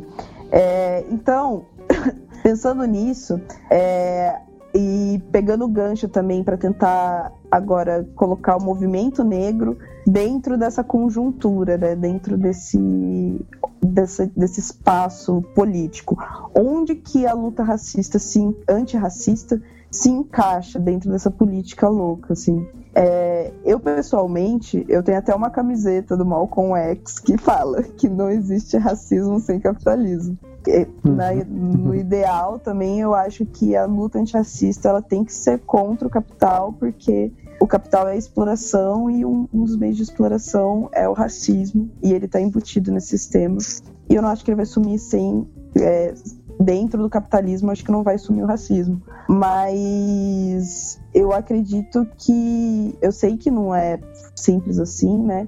Então eu acho que dentro ainda desse sistema a gente tem que se posicionar obviamente pelas mudanças sociais pelo menos. Ter um viés pelo menos esquerdista apesar de eu saber que não é assim que o movimento negro funciona como um todo É, eu acho sim que o negro tem que avançar e que ele tem que tipo ser chefe ser CEO ser diretor e tal mas eu acho que também é um pouco de eu acho que ele não deveria esquecer do resto das pessoas que ainda estão se fudendo dentro do sistema capitalista e que vão se fuder por ser negros. Então, É, Eu acho são, que- a maioria são negros, né? exatamente. Então, eu acho que eles deve, é, eu acho que o movimento negro deveria ter um viés sempre social, assim, voltado para o social e não pode apoiar esse sistema porque esse sistema é uma das coisas que oprime, sabe? O racismo também nasceu na era do capital, na era de você classificar seres humanos como melhor, pior, né, posse. Então, é tudo muito atrelado e, e é até hoje, né? Se você for olhar a situação da África, por exemplo, isso é muito mais latente lá ainda e de maneira bem mais crua. Então, então eu acho que a, a- luta do movimento negro deveria se posicionar pela esquerda, primordialmente. Mas não é essa a realidade, né? É, eu- concordo com você né, na, na análise que você faz dessa ligação entre capitalismo e, e racismo, concordo totalmente. Eu acho que que ah, e, e realmente o movimento negro ele ah, a maioria das pessoas que eu já que eu conheço, né, que eu tive contato, que se reconhecem como fazendo parte do movimento negro, tem uma tendência meio de esquerda, sim. Só que eu acho que tem um problema porque as forças de esquerda organizadas, né, os partidos políticos, etc., eles têm uma história no Brasil e no mundo de, de ser uma política baseada em pautas que são bem eurocêntricas, assim, é, que, que em, muitos, em muitos momentos negam tipo, a centralidade, por exemplo, de, da categoria raça como uma categoria importante na luta política, né? Eu- acho que um, um problema que a gente tem no Brasil e em vários outros países, né, que tanto direita quanto esquerda, em, em termos de forças políticas, assim, é, em geral, não ligaram nem um pouco para a luta antirracista, né? Eu acho que tem é, essa, esse fator complicador, assim, que é o, do, o dos partidos de esquerda, por exemplo, assumirem também um discurso desenvol- desenvolvimentista que afeta aqui no Brasil a população afro-indígena, assim, que afeta negativamente, né? Impacta negativamente. Ah, então acho que tem um problema que é de como a- as estruturas de organizações, tanto da esquerda quanto da direita, é, se constituíram de maneira a, a excluir as- as- tanto negros quanto indígenas aqui no Brasil. Sim, sim. Pô, O Pedro levantou a mãozinha. É. Ah, sim. Cara, eu acho que. Pô, é, é muito achismo, né? Fico até com vergonha. Mas o que eu posso falar é o que eu acho, né? Que eu não li muito. É a internet, cara, tá todo mundo aqui. Tá todo mundo aqui no arquivo. Você Eu- falar é verdade. Tudo que você fala é verdade. Eu, eu, Tá na internet é verdade. eu, já- eu já falei num, num cast bem passado que eu acho que. que a, a minha, a minha sensação, a minha opinião é que a luta contra o racismo e a luta é, contra o capitalismo, elas têm que ser, na minha opinião, têm que ser, é, ser dissociadas. Por quê? Tipo, acho que se você mistura, a coisa fica um pouco é, complexa, assim. É, eu acho que o... Assim, a gente tem um- um- uma redoma de problemas do capitalismo e dentro dessa redoma a gente tem outra redoma do, do racismo. O que, que seria, tipo, sei lá, uma sociedade capitalista sem é, não racista? Seria você, tipo, sei lá, ir numa favela, tem gente branca e preta, você liga a TV, tem gente branca e preta, você olha o governo, tem gente branca e preta, você olha as celebridades, tem gente branca e preta, você olha o YouTube, tem gente branca e preta. Seria uma, cidade, uma sociedade capitalista, porém, tipo, é heterogênea, assim. Tá, tá tudo, tá tudo misturado. É como se, tipo, sei lá, se tivesse o, o- a sociedade atual fosse leite com Nescau lá no fundinho, e a sociedade, tipo, capitalismo, capitalista sem racismo seria, tipo, enfiar a colher lá e, e mexer. E aí ficar, tipo, bem mistura, tudo misturado, assim. É, é assim que eu vejo. Só que a partir do momento que a gente fala assim, não, agora, tipo, vamos resolver o problema do capitalismo, eu acho que é um, é um, é um passo tão grande, tipo, sei lá, ir, para um outro sistema, pra mim é um passo tão grande que eu não consigo nem pensar além, sabe? Tipo assim, eu acho que é como se, assim, é como se eu fosse um, lá, como, é que um, sei lá, um, um cara indígena vai pensar, uma pessoa que nunca teve contato com a nossa sociedade, sei lá, iria pensar nos problemas do capitalismo. Tipo, ele não conseguiria, porque ele tá imerso num- numa outra rede de problemas lá. Então, a partir do, assim, a partir do momento que a gente tira o capital, se é que isso é possível, não sei. Eu, eu, eu, sinceramente eu não sei se eu boto fé que se dá pra tirar. É, tipo, é, é toda uma gama nova de possibilidades que eu, que eu não sei nem como é que ia ser, sabe? Então, tipo, esse, esse é, é assim que eu, que eu acho, assim, tipo, o, eu, o racismo que eu conheço é o racismo de dentro do capitalismo. Então, sei lá, eu, eu tendo a não misturar na minha cabeça, assim. Eu, eu entendo isso aí que você fala. É porque, tipo, só explicar o porquê que não rola isso. E, e porque, assim, eu, eu aplico essa sua concepção no mundo real, tá ligado? É a minha aplicação da luta antirracista no mundo real. Você luta contra o racismo dentro do capital. Né, que é o que a gente faz cotidianamente, que nem eu falei, para que a gente tenha cada vez mais negros ocupando os espaços de poder, para que seja uma coisa equilibrada, pelo menos, né? Só que, assim, a gente consegue observar isso em sociedades como na Europa e tal, só que ela não acaba com um problema estrutural para mim, por exemplo, porque para a gente ter esse tipo de sociedade, a gente continua tendo que explorar a África, a gente continua tendo que explorar a Ásia, entendeu? E isso também é racismo, porque nós exploramos esses povos, é, de certa maneira, por conta da sua raça, é, é, socialmente falando, né? Vamos esclarecer a sua Uhum. raça social. É, então, isso para mim não é acabar com o racismo, entendeu? Se você ainda continua explorando, por isso que eu falo que é preciso acabar com o capital, porque o capital força esse tipo de exploração Uhum. que é baseada em raça. Pode E aí, aí meio, Tem razão mesmo, né? aí meio que no sentido de que, ah, sei lá, pessoas negras que estão nos Estados Unidos ou na Europa e que se aproveitam desse desenvolvimento econômico é, é uma coisa meio sem querer, assim, só porque eles estão lá. Mas dentro do sistema global de, de estruturação da economia, a- a- eles estão dentro de uma dentro de uma hierarquia racial, eles estão na posição inferior. E aí, tipo, as pessoas que são parecidas com eles em locais geográficos diferentes estão se fudendo, tipo isso. Uhum. Sim. dentro, assim, o sistema corporação e tal, ele funciona de uma determinada forma. Ele precisa alcançar lucros sempre. Uma, uma corporação, uma empresa só existe, ela só tem sucesso se ela está alcançando o lucro. Só que chega um ponto que essa necessidade de lucro alcançou um patamar tão alto que é impossível você não explorar cada vez mais para conseguir esse lucro. É até o paradoxo do empregado empregador. O empregador quer ter o máximo de lucro gastando menos. O trabalhador quer ter muito mais salário trabalhando menos. Então existe esse paradoxo que você pode levar para grande corporação e exploração. Caraca, chino marxista. né? Total. Chega um ponto em que, por exemplo, na, na China já estava ocorrendo que a China estava conquistando os direitos trabalhistas. Eu ouvi dizer, desculpa se eu estou falando uma besteira gigante, mas se eu não me engano, tinham chineses comprando terrenos na África. Tem, tem. Para Sim. África ser Peraí, tem isso. Para a África ser o novo ponto de exploração, mais do que já é, além da China. Por quê? O que aconteceu foi a dimensão assim, na Europa acontecia o quê? Você tinha lá a empresa, ela explorava o europeu. Aí o europeu começou a ter direito demais, começou a ficar caro demais. Aí essa, essa exploração começou a migrar para outros pontos.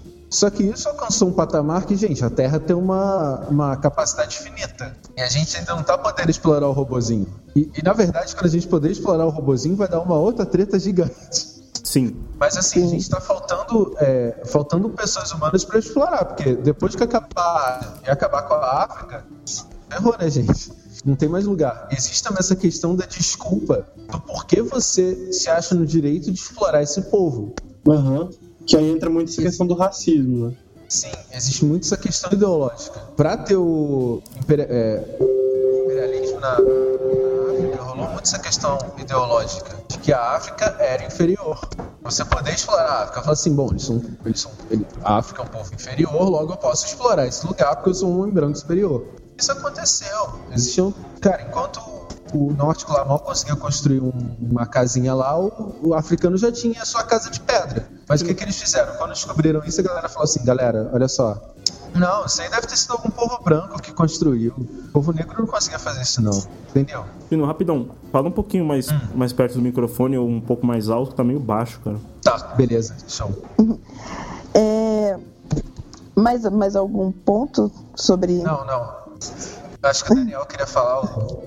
Ah, é. o Daniel É. É, Eu ia falar justamente essa, essa coisa do, da exploração estrutural que vocês abordaram até muito melhor do que eu abordaria. Ai, ai.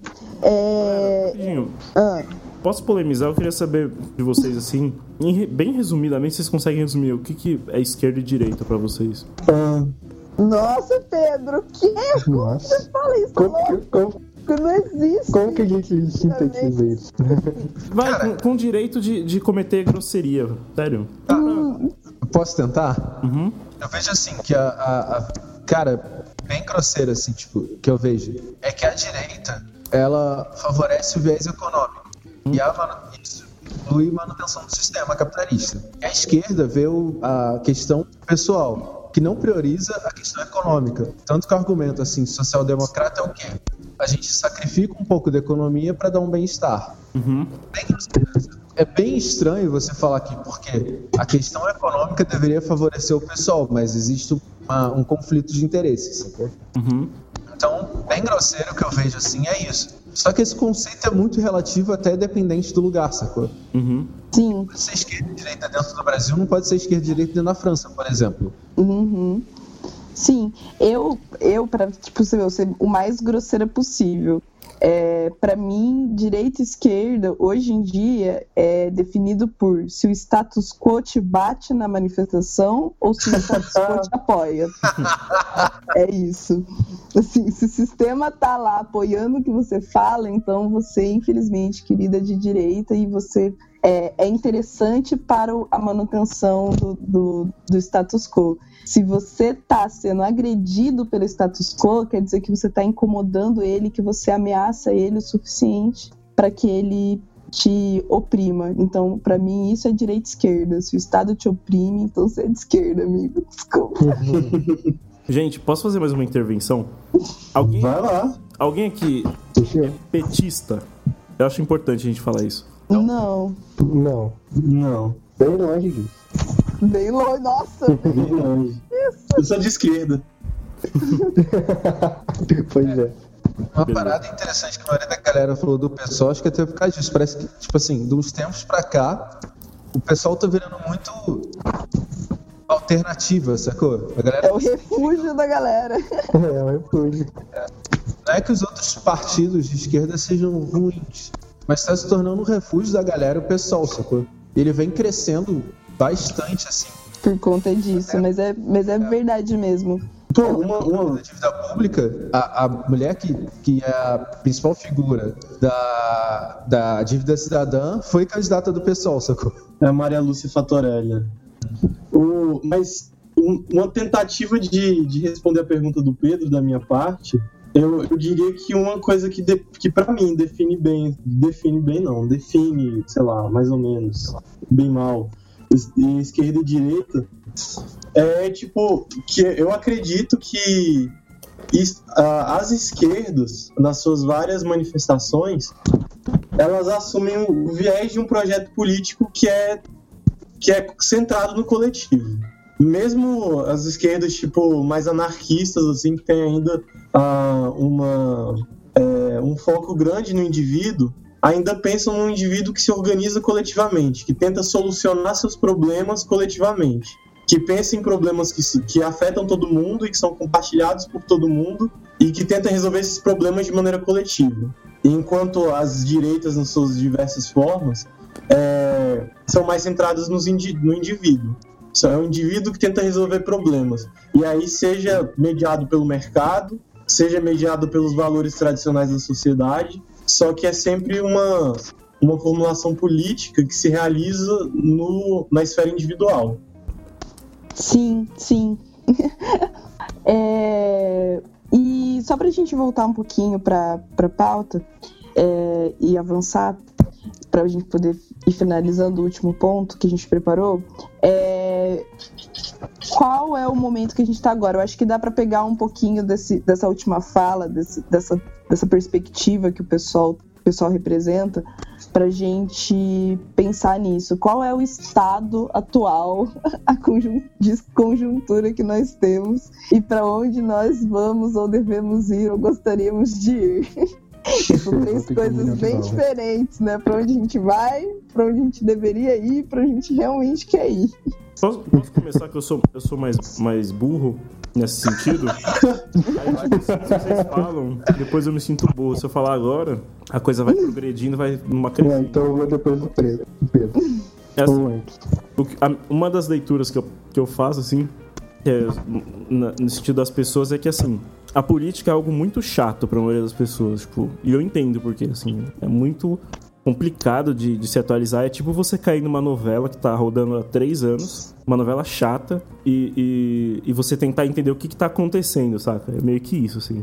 É um trem que tá andando sem parar e você não tem como se atualizar. Mas, quando a, a mídia quer, ela transforma a, a, a política em algo muito mais empolgante, excitante, de fácil absorção, de fácil conclusões. Porque é muito fácil quando, é, da forma entender ou, sei lá, se deixar manipular, na minha visão, por- pelo, pela forma como a mídia mastiga a, a situação em binarismos e em, em, em bem contra o mal e etc.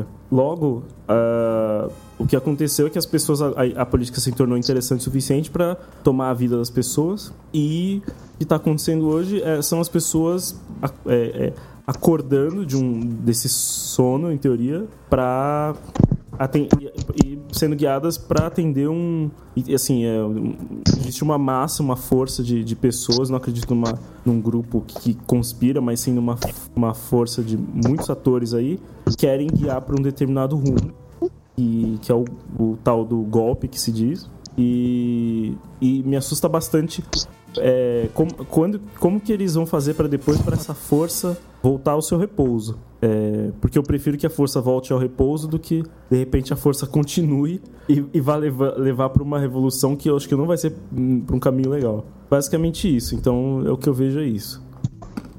É. É, Dani, Então, eu tenho uma visão meio que parecida com a do Pedro, né? Que é, é tem uma questão cultural nossa, né? Que política não se discute, que é, política é chato.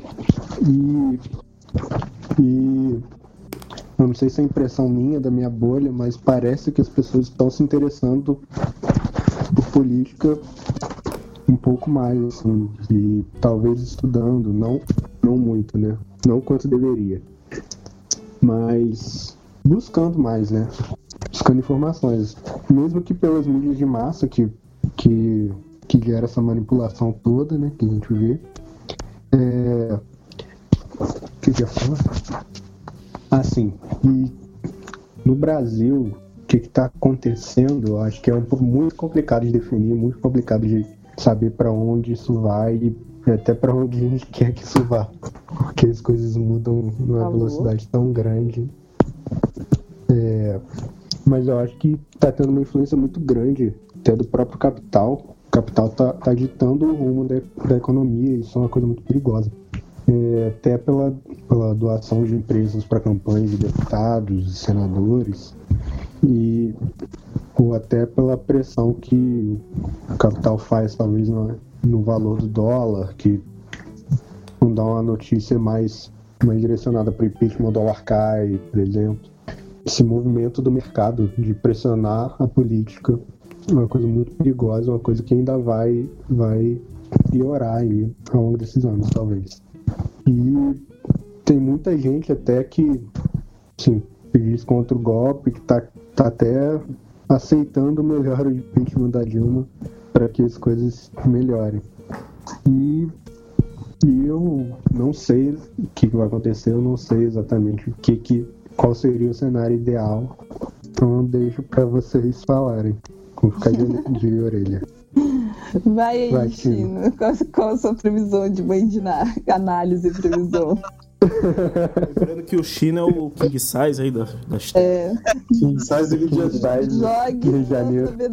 toda agora. a Ó, importante localização aí das barcas Morou.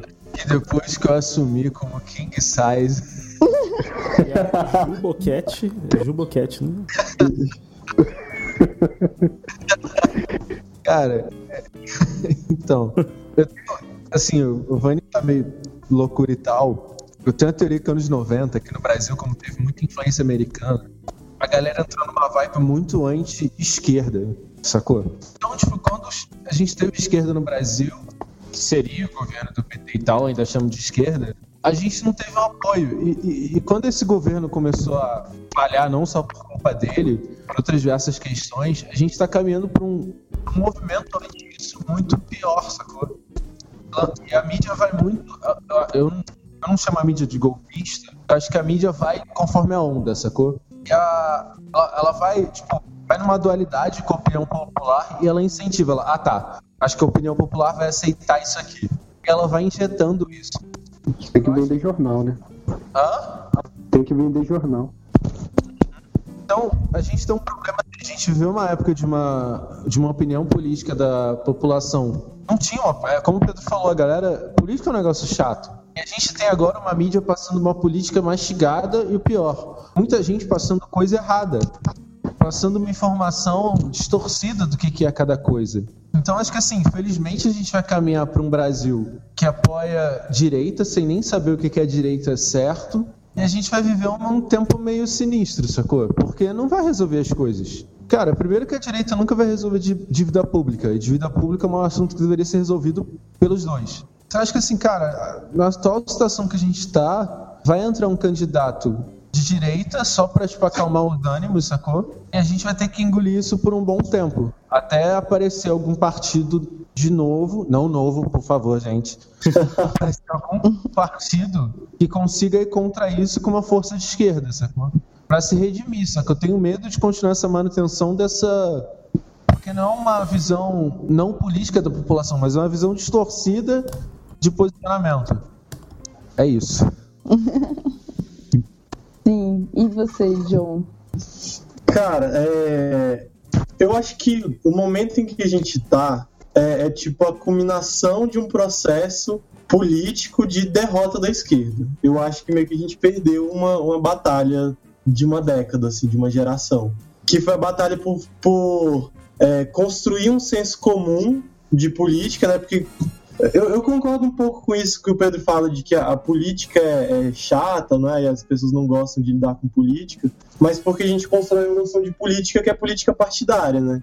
Lidar com essas coisas é realmente muito chato, mas eu- as pessoas estão o tempo inteiro discutindo coisas que têm um fundo político, mesmo que a- elas não expressem isso. Sei lá, quando as pessoas reclamam do trabalho delas, ou reclamam do transporte da cidade, que o ônibus demora, enfim.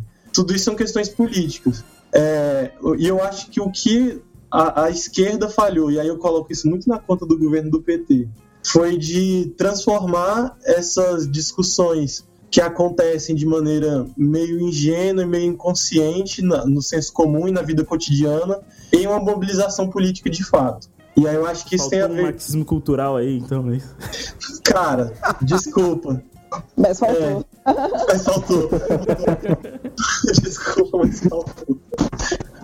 Faltou mesmo se engajar em uma disputa de posições, sacou? De tentar construir uma noção de cidadania que não fosse essa noção de cidadania do projeto de desenvolvimento do PT, que é uma cidadania pelo consumo, mas uma cidadania por luta por direitos, enfim. É, essa dimensão da luta por direito e da, e da inserção das pessoas na sociedade, a partir da participação delas na política, é que o PT falhou em construir. E eu acho que a gente está colhendo os frutos de, de 13 anos, de uma década dele falhando nessa que para mim seria a, a grande tarefa da esquerda, grande tarefa histórica da esquerda, assim. Então acho que meio que a gente perdeu. Acho que eu sou muito pessimista nesse sentido, sou mais pessimista, sou apocalíptico. Eu acho que o PT vai cair mesmo, e eu não acho que seja necessariamente ruim, mas eu acho que se, se ficar, é, ainda vai ser para realizar o programa da direita. Eu acho que o, programa que ganhou dentro do senso comum foi esse da direita, apesar de na, na vida cotidiana as pessoas ainda terem muitas noções de tipo, cara, não quero que mexa nos meus direitos trabalhistas, eu ainda quero ter horários regulares, eu quero ter direito a férias, eu quero décimo terceiro. Enfim, tem várias questões que são próprias da esquerda, mas que a esquerda falhou em politizar. E, e aquilo em que as pessoas concordam com a direita, a direita mandou muito bem em politizar, em trazer pro lado dela. Então a gente, eu acho que a gente está num momento bem ah, sinistro, assim, em termos de, de o que deve acontecer no futuro. Então eu acho que independente do governo do PT se manter ou cair, e eu, eu acho que a tendência é mais no sentido de cair, mas acho que mesmo que ele se mantenha, a, o, o projeto de futuro do Brasil é a Agenda Brasil do PMDB.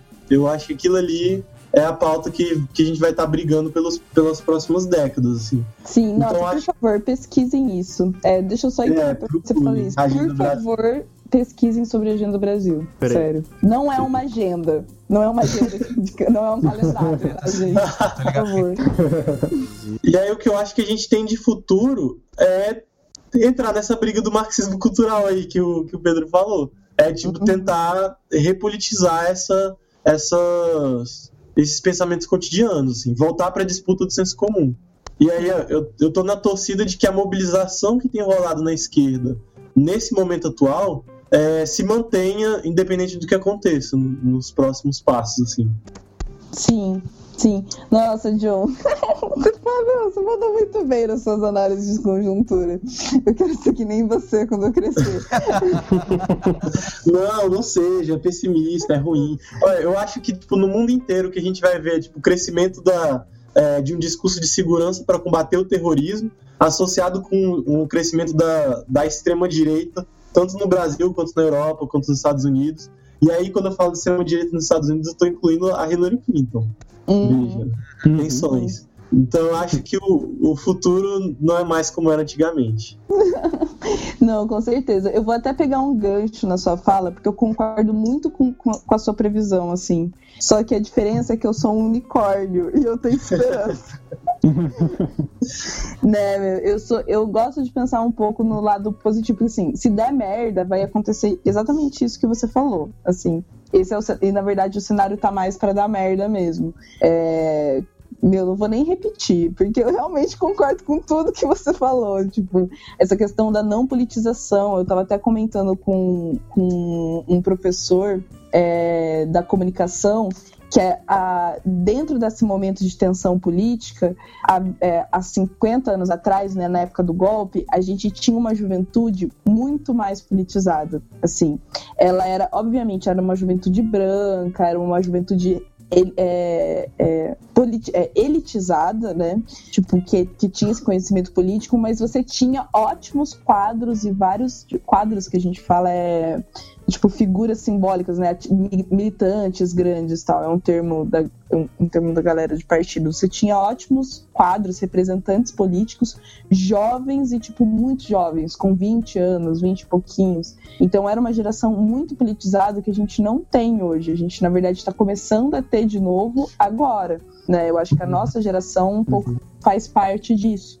Mas mais importante do que nós, que temos 20 e poucos anos, eu acho que a galera que tem, tipo, 19, 20 agora, sabe? Ou até Opa. mais nova. Eu acho que eles, na verdade, que vão fazer o barato ficar louco. Que é, a gente está educando, é, graças à internet, que nem resgatando também o que o Pedro falou, graças à internet a gente está conseguindo repolitizar agora. Então eu acho que a gente está vivendo nesse momento um, um momento de tensão e cisão, né? Tipo, é, não, na- o futuro não é mais como era antigamente, é perfeito, assim, porque nada será como antes. Ou a gente vai guinar e realmente empoderar as pessoas para que ela- elas continuem conquistando avanços sociais, né? Tipo, ou se a gente vai se render aos, a, a agenda que já está no, no- no- encaminhada, né? Que, porque, meu, vamos ser realistas, que se rolar impeachment, meu, acabou Lava Jato, vão prender todo mundo do PT, mas Cunha, Cunha se duvidar cai porque ele é queimado pra caralho, mas Aécio, Temer,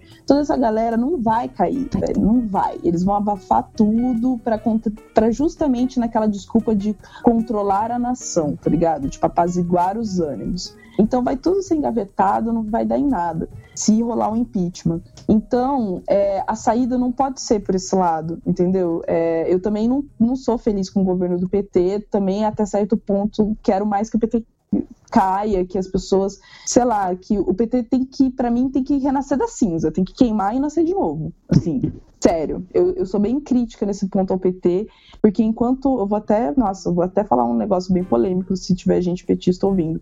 Porque enquanto o PT, nas suas altas instâncias do partido, não fizer as renovações que precisam ser feitas, que é não expulsar a galera corrupta, não, não seguir uma agenda verdadeiramente voltada ao povo e não esses tapa-buracos que a gente tem visto nos últimos anos, porque sim, eles tiveram muitos avanços que inclusive permitiram que esse monte de pretinho tivesse aqui fazendo esse podcast, e por isso eu reconheço o que eles fizeram, mas isso não é suficiente para manter avanços. E a gente está sofrendo as consequências que nem o John falou disso agora. É, então eu queria muito que, que o PT, enquanto instituição, tomasse decisões meu, de cortes, decisões certas, para que e isso para mim já é renascer, para que ele pudesse retornar ao caminho. Se ele não fizer isso, ele vai cair e meu, não tem como salvar. Enquanto o partido nas altas instâncias não quiser se salvar, não tem como os militantes de base salvarem o partido. Justamente porque eles já estão inseridos nesse esquema muito louco, que é Brasília e, e, e a política institucional estatal né, esse barato doido que todo mundo rouba. Então, assim, e totalmente comandado pelo dinheiro, né? Isso outro problema do capital dentro da política, totalmente comandado pelo dinheiro. Então, sei lá, boas ações, de boas ações o inferno tá cheio e o PT tá indo pro inferno, sabe?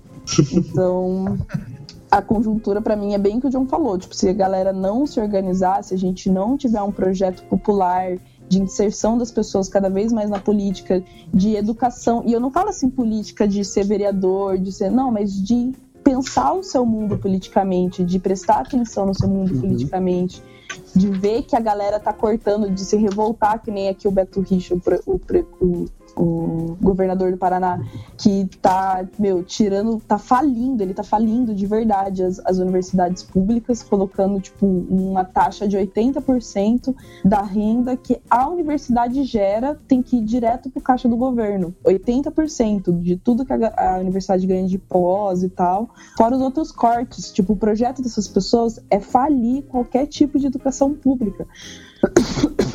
Desculpa.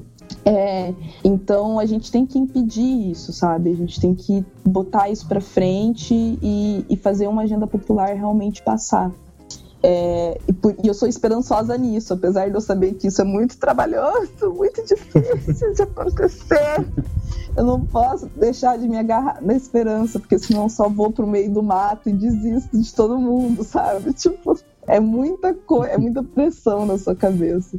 Dá vontade de ir pro mato e viver do que a natureza dá de verdade, sabe? A gente fica pensando nessas conjunturas. É, uma, uma coisa que me preocupa no, no Brasil é que eu vejo muita gente critica o Lula, né? Diz que ele é. coloca a, a, a alcunha dele de, de, populista e tal. De fato, ele é populista. Mas eu, a impressão que eu tenho é que no Brasil não tem como você se eleger se não, você não for um pouco populista, sabe? Ou muito até. Tipo... É que assim, o problema do Lula é que ele é populista e não popular. Tipo, ele não. Meu, é, ele não. Ele tem. Obviamente, como você falou, você tem que ter apoio do povo. Mas você não pode só se apoiar no apoio do povo sem dar para ele de volta. Na verdade, querendo manter esse status de símbolo representante. Você realmente tem que uhum. dar poder pro povo em algum momento uhum. e ele uhum. não deu, sabe? Então, mas assim, o que eu, o que eu falo, eu concordo com você, mas o que eu falo é que é, é, na questão assim de muito, muito assim, saber mastigar e, e, e a a, a, os discursos e, e, e, dar de uma forma muito assim simples para as pessoas, porque as pessoas têm uma, têm uma, uma, uma, dificuldade de entender as nuances. Teve um debate com, do Lula contra o Collor, se eu não me engano, que foi, que foi é, ele, o, o, Lula colocou algo do tipo assim, é, no Nordeste tá acontecendo, é, a seca tá tão braba que o que tá acontecendo lá é que já tá o povo já tá começando a, a, a se tornar uma sub-raça no sentido assim que ele quis dizer assim no sentido de, de tipo que tava passando fome e tava se tornando tipo um, um povo é, como é que é o nome é, é fraco, sabe? Tipo, tipo uhum. mirrado mesmo, sabe? O, uhum. o Collor aproveitou aquele momento e falou assim: Eu não admito que você fale isso, que você fale isso. Meu povo não é sub-raça. Ele soube, tipo, pegar uhum. uma, uma coisa que o cara disse de uma forma infeliz e, tipo, uhum. e, saca, e, e, distorcer. E o que eu vejo na política brasileira é muito isso, saca? Tipo, é quem, muitas vezes, quem sabe, assim. Quer dizer, hoje em dia eu não sei, que hoje a coisa tá um pouco diferente, mas nos debates políticos e tudo mais, você não vê um, um, um um debate político realmente assim, assim que, faça, que faça sentido.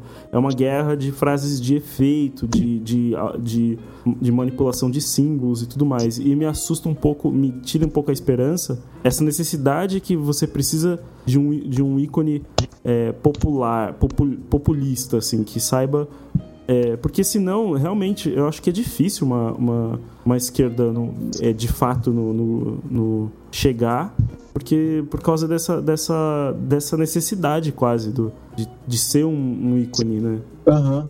É, porque, É, não fala aí, desculpa. é, assim, que eu vi do o governo do Lula e tal, ele foi, na verdade, ele foi muito popular. Ele saiu com aquela 80% de aprovação absurdo, sacou? Só que com o tempo, primeiro que o Lula, assim, ele virou o rei de ter frase que age contra ele, sacou? Depois de um tempo.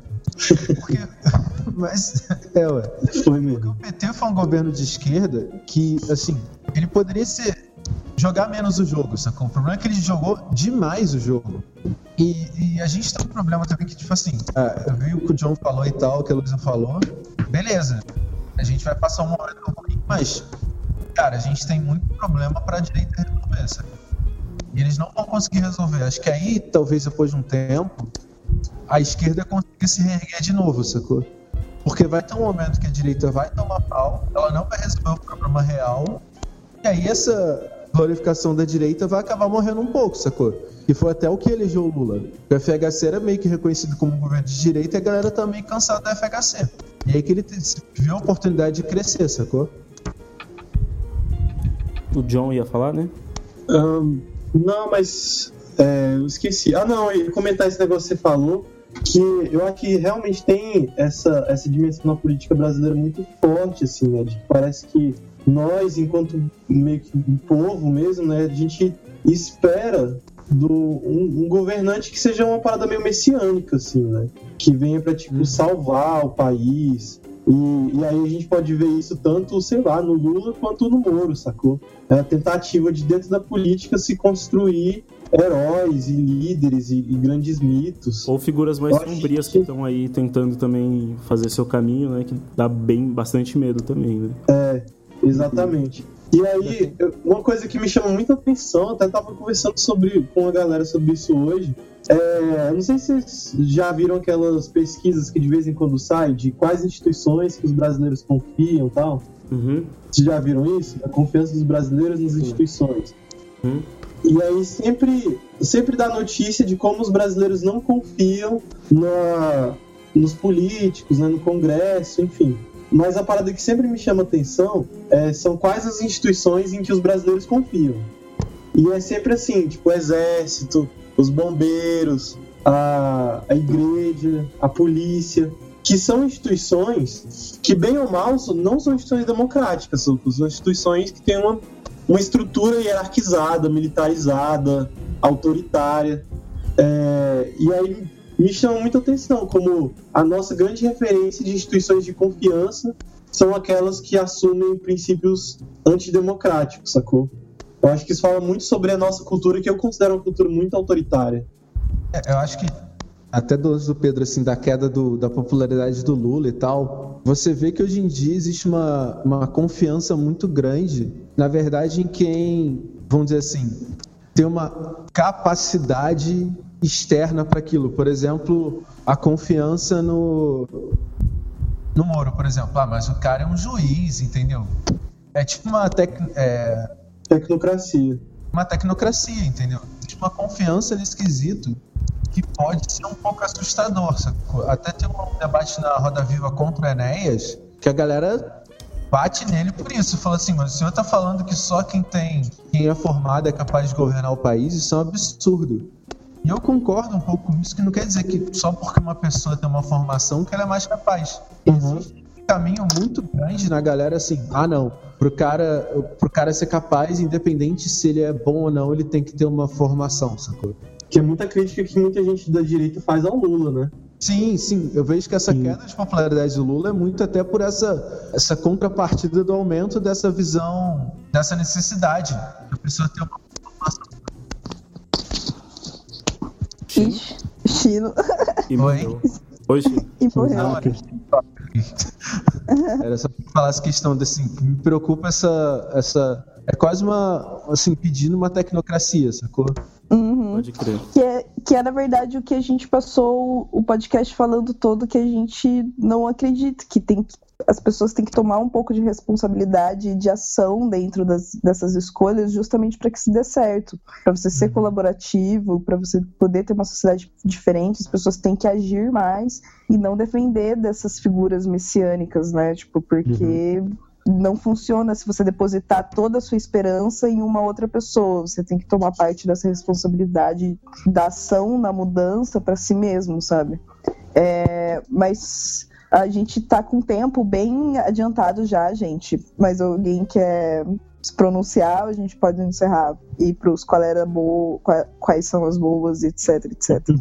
Pra mim tá tranquilo. Vambora. Pra mim pode ir pra vinhetinha massa que eu fiz.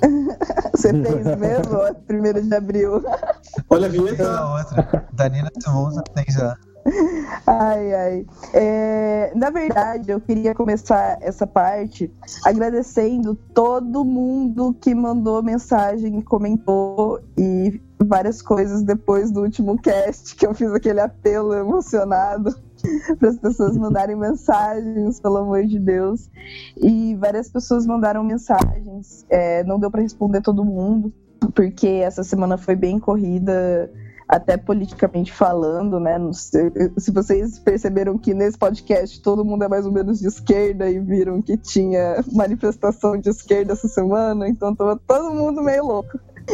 É, é, essa semana, não sei, é, contextualizar, dia 1 de abril de 2016. Teve muitas manifestações nesse dia. É, mas muita gente mesmo enviou mensagem pra gente e eu queria agradecer a todos, mas fazer uma menção pro Davi Bispo, que a gente trocou uma ideia e que foi bem divertido, nossa, foi muito legal poder trocar. Ele deu- fez um relato bem emocion- é, emocionante, assim, contando a história dele e tudo que ele alcançou e como ele estava feliz de poder ver um podcast representativo que compartilhava um pouquinho da vivência dele e como isso era importante, meu, agradecer super. É, a sua mensagem foi bem linda, tipo, meu, todo mundo ficou muito emocionado. Fala aí, galera. A gente Foi ficou foda, tipo, super cara, foi emocionado. foda. Foi, foi muito Não, foda. foi, foi foda demais. Mas, cara, a gente. Eu li assim, eu fiquei, caraca. Eu falei, gente, olha isso. Eu falei, caramba, cara, que da hora, sacou? É, Pode crer. meu, é muito. Foi, Foi muito genial. lindo. mesmo. Então, obrigada e continue mandando mensagens que a gente vai conversando e continue comentando no episódio e fazendo sugestões, porque, cara, a galera fica fazendo sugestão e a gente faz os, os- os episódios sempre. Eu queria deixar isso constado. A galera pede e a gente sempre faz os episódios que a galera pede. E é legal pra gente ter ideias de tópicos também que são interessantes de falar. Então, comentem também, dê sugestões pra gente. É, E o qual é a boa? Peraí, qual, peraí, só um qual é. Também teve um e-mail que chegou do Felipe Umbra. É, eu, não sei, eu não sei porque, acho que vocês não receberam, porque eu, ninguém, nenhum de vocês comentou, né? Mas o Felipe Umbra mandou um e-mail aqui, foi bem bacana também, é, parabeni- parabenizando a gente e, enfim, apoiando e, e- e- e falando que, que gostaria de ver um, um outro lado, assim, de, de podcasts nerds e tal. A gente não é exatamente um podcast nerd, mas a gente vai acabar tocando que hoje são ditos como temas do mundo nerd. No meu tempo, ser nerd era tomar, sei lá, esporro na escola, mas tomar porrada na escola. A gente é um outro tipo de nerdinhos. Mas eu apanhei muito. É, talvez esse tipo de nerd a gente pode fazer, assim, né? Mas, mas enfim, Ah, é. agradecer bastante aí pro Felipe, né? Pelo, pelo contato e pelo, pelo apoio. Sim, sim. E, meu, além de, de fazer sugestões, podem compartilhar com a gente as, as histórias de vocês também.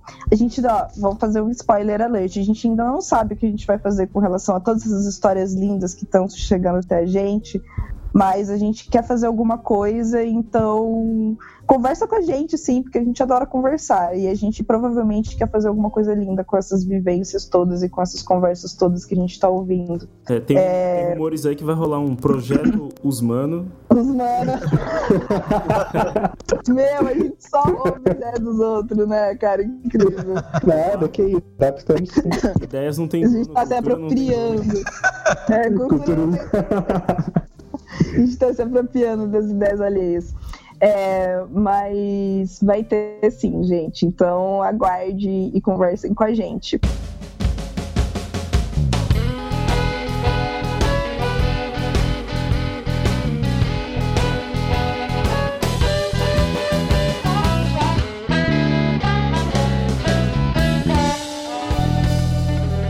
Qual é a boa? Quais são as indicações da semana, meninas? Alguém quer fazer indi- como indicação o manifesto? Puta, aí é uma boa. É. Faz aí. Não, eu queria, eu queria indicar o Manifesto das Periferias que a gente assinou. Um manifesto super bacana aí a favor do, da democracia e, e- e do. Da, do- de- vários movimentos assinaram, movimentos negros e, e- e sociais. É, acho que te- tem um link para acessar. Tem, tá na, na nossa página do Facebook, Tá você acha página. lá. o- É, mas a gente coloca o link de novo no, no- no- na postagem. E porque realmente é muito bom, gente. Ele é muito bom mesmo. Ele retrata muito bem isso que a gente acabou de. Acho que nós, ele retrata muito bem a gente. Essas pessoas que politicamente não estão satisfeitas com a sua situação atual, que malemar desfrutam da tal democracia que todo mundo está tentando proteger, né? Porque a gente sabe muito bem que as periferias vivem em um estado de seção constante, né? De opressão, ditadura é. militar nunca saiu da periferia. Então, é bem, é um manifesto bem bonito, bem interessante, muito válido para que, meu, vocês assinem enquanto indivíduos. Se vocês fazem parte de algum coletivo, alguma instituição, que a sua instituição também assine, é bem da hora mesmo. E aí, uma outra coisa que eu queria indicar é o site do Lado Black, ladoblack.com.br. Você digitar aí, você vai ver os nossos episódiozinhos lá com as capas incríveis da nossa capista e Luísa Braga. Ai, Então, gente. Maravilhoso. Então agora você que curte o Lado Black tem um jeito mais prático, rápido de acessar os nossos, os nossos programas.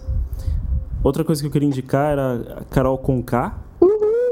Que eu, eu tô ouvindo, acho que tô achando bem Yeah. massa. Escreve. Ai, meu Deus, Muito Carol foda. Conká, agora o Pedro tá ouvindo, é um passo pra ele chegar na Beyoncé. Isso, se joga, se joga na Carol Conká. Ela é ótima mesmo. É assim, o nome dela é muito da hora, né? Carol, escreve o Carol com K e o sobrenome dela é com K. É meio difícil explicar, né? Muito doido. K-A-R-O-L-C-O-N-K-A, entendeu? Carol com K, enfim. Vocês devem Sacou? conhecer. Ó a mãozinha, a mãozinha, sacou? Sacou? É, é. vocês devem conhecer. eu sou- Eu que sou o atrasado aqui que, que vive na década passada. E eu, eu queria indicar pra vocês pararem de comprar iogurte, misturar leite com limão, que o efeito é o mesmo, tá? Uma coisa que eu faço. É, você pega. Cozinhando com Como ele. assim, cara? Você enche, Meu Deus do Sei céu. Larica do Pedro. você enche um copo. Larica do Pedro. Aí vocês- cor- cortam um limão, dois. Eu gosto de dois, que eu sou mais intenso, assim. Mas Ai, eu sou mais intenso. Eu sou um sujeito assim intenso. eu gosto de, de, de fortes emoções. Eu gosto de viver perigoso. Aí vocês- espremem assim o leite e, e uma magia vai acontecer, assim, ele engrossa e fica que nem um iogurte. E aí você põe a- Mas na hora, na hora, na É hora. É, ma- é magia, sério. Magia. Sabe, você não vai explicar A magia da química. É, eu não sei explicar Eu como, mas... E você Você bota vai fazer um açúcar- vídeo. Putz, você entende como eu faria, né? E, cara, o efeito é o mesmo que, que iogurte. Vocês podem parar de comprar iogurte, que nem iogurte, na verdade. Esse- esse- essa porra que vende aí é, é um caldo aí Olha isso. Teoria, teoria das conspirações de, Pedro. de lábios que vomitam, enfim. Então, feto, é feito de feto, adoçado com feto. é, Fetos humanos. então, sei lá, cara, é isso aí. É, busque aí o conhecimento. Eu tenho, eu tenho uma, um, um qual é a boa também que é repetido, né? Não é novidade. Um qual é a boa que não é novidade pra muita gente. Mas é um cara que eu escutava um tempo atrás e voltei a escutar agora, então assim, ah, não consigo parar de escutar. Tô achando muito genial, muito sensacional. Que é o Gil Scott Heron, que é, foi um, é um músico dos Estados Unidos, ele morreu em 2012, eu acho, 2011. É, e ele é o cara que é responsável por cunhar aquela frase: a revolução não será televisionada. É de uma música dele. É, e ele era um desses caras que, que atuavam no movimento de luta por direitos civis dos negros nos Estados Unidos a partir da produção artística dele. Pô, rapidão. Então ele tem muita música que fala. Excelente documentário chavista. Não sei se vocês já viram. Hã? É, um excelente, é o nome de um excelente documentário pró-Chaves. Ah, é, eu já vi. É o do Oliver, Ah, do Oliver Stone, esse? Eu nem, putz, eu nem sei. Eu sei que ele, cara, ele ensina bastante sobre o que, que é um golpe midiático. Mas, enfim, desculpa. E aí, pois é, foi ele que cunhou essa, essa frase porque ele fazia parte das, das manifestações, né, da, da luta pelos direitos civis nos Estados Unidos. Então a música dele tem uma pegada política muito forte. E, aí é- é- e- e ele passou a vida inteira dele fazendo música com essa pegada política. Então, ainda nos anos 2000, ele fazia música é, falando sobre violência policial tal, com aquela pegada política que a gente já conversou antes. Então fica a minha dica. Gil Scott Heron, tem no Spotify. Ai, ai, eu vou fazer uma dica musical também. Pra quem não conhece ainda essa diva tombadora, rainha do meu coração, MC Sofia. Por favor, vão ouvir MC Sofia. E eu tô falando isso pra vocês, tô falando sério. Aprovado, Vocês hein? estão rindo. Já ouvi um Tô falando pouquinho. sério. É, a MC. Sofia, ela tem 10 anos, 11 anos, se eu não me engano, ou 12, tipo, de 10 a 12 anos. Quando, quando eu vi, ela tinha oito, mas eu acho que então o site era velho. Ela cresce. Ela é, criança escreve. Talvez ela tenha oito também, vai saber. Mas, cara, ela é uma MC mirim, negra, empoderada, maravilhosa, tombadora, que tem umas músicas ótimas. Menina pretinha, você é minha rainha, cara. Cara, sério. MC, pra MC Sofia, minha rainha, tudo pras outras nadinha. Sério. Ela é maravilhosa. Vão ouvir, tem a página dela no Facebook. Ela tem, tipo, uma música no Spotify. Eu vou até mandar uma mensagem pra ela. Fala assim, querida, por favor, coloque suas outras músicas no Spotify, porque eu preciso. Mas, mas ela, faz, ela faz falsete também? Lógico que não, gente, cara. Sério? Nossa, tá, tá me tirando. Coisa séria. Sabe? Respeita, respeita a rainha, Entendi. cara. Não, você tá louca. Ela é, meu, ela é super politizada. Eu sou ansiosa pra ver como ela vai crescer, porque se ela já fala do jeito que ela fala com 8 a 12 anos, imagina quando ela for mais velha e, e tiver ainda mais conhecimento naquela cabecinha maravilhosa dela. Então ouçam MC Sofia, porque ela é maravilhosa. Porra, aquele clipe que não sai dela, da, da Rapunzel, meu. Tu, Exatamente, tô ansiosa eu pelo não clipe. aguento, sai logo. Eu só no teaser. Mas ela falou que vai sair logo. Tô esperando semana que vem já sair. Quero ser uma dos primeiros. Vai sair no lado black, que eu tô falando. Nossa, com certeza. E, e meu, ela é maravilhosa. Então, por favor, ouçam ela. E o que eu. O meu qual é a boa também um qual é a boa geral pra vida, que é, gente, por favor, por favor, saiam na internet e vão participar de qualquer espaço político que vocês tenham, sério. Seja na sua comunidade, seja no seu bairro, seja com seus colegas da faculdade, seja na sua No condomínio. escola, no condomínio. Meu, junta uma galera e começa a conversar, leiam umas coisas e vão discutir cenário político. Seja pra. Meu, até aceito que você vai discutir sobre a perspectiva da direita, tudo bem, desde que você discuta. é, de maneira saudável, obviamente, sem xingar o amiguinho do lado, que isso não é legal. E, inclusive, parte do qual é a boa é, por favor, gente, vamos parar de se xingar, faça amor, não faça golpe. Hashtag.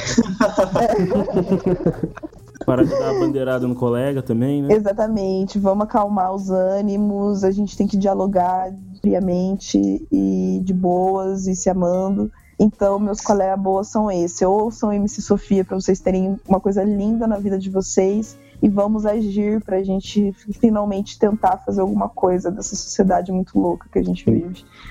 Bom, eu vou falar o meu aqui. São duas coisas. É, um que eu citei até no cast, que é um, é um documentário sobre a dívida pública. Cara, é mega da hora, acho que ele tem uma hora e. Cara, sim, é. é- vocês não estão vendo agora, mas eu tô fazendo igual aquele gif de explodir a cabeça, aquele. é, é de ficar bem chocado. E uma, um colega boa da hora, cara. Acho que o CD tem uns dois anos, mas eu escutei tem pouco tempo, cara. Jussara Marçal. Ai, ela é linda. ela é muito foda. E peraí, eu tenho outro qual é boa depois. Desculpa, pode continuar. Cara, eu fiquei escutando assim, tipo, tô escutando seguido, sacou? Escuto uma vez, escuto outra coisa, escuto CD de novo, cara, é muito bom. Pra- só pra fazer o gancho da indicação do Chino, que é Jussara Marçal, ela tem um som com referências africanas muito fodas, altos batuques, e as referências da letra do candomblé, a temática é muito, muito bom mesmo, a sonoridade dela. E tem outra banda que se chama Aláfia, que é muito, muito, muito boa, animal, assim, que tanto é, eles têm um, um soul também com muita referência é, negra, mas é, é uma mistura de rap e tem um- umas letras muito fodas, cara, sério, se vocês, se vocês até vocês, meninos, se vocês nunca escutaram, é, por favor, escutem, porque é maravilhoso, assim, maravilhoso mesmo. Muito boa a banda, Aláfia. Eu não conheço, eu vou pegar. Nossa, explodiu a minha cabeça, assim, a primeira vez que eu ouvi, me indicaram, daí eu falei assim, ah, eu vou colocar aqui pra ouvir, daí de repente no meio da... Sabe quando você para no meio da música e fala, o quê? Que som é esse, sabe? Você coloca pra ouvir no trabalho e para, nossa, que som é esse? É maravilhoso. Cara, quando tem É. o Odoiá, eu fiquei assim, eu fiquei, caraca, irado. Uhum. A Jussara Marçal, Odoiá. Cara, eu botar essa como link. Sim. É... É o Diogo. Eu. É, eu tenho indicações também. É, essa semana eu vi uns documentários maneiros e eu vou indicar dois em especial que eu gostei mais. É, eu vi um documentário que se chama Bichas, o documentário. É, basicamente, o documentário entrevista alguns jovens é, que contam as experiências deles a- é, ao saírem do armário e tal, falarem com a família, como eles lidaram com isso, como eles lidaram com a sociedade e tal.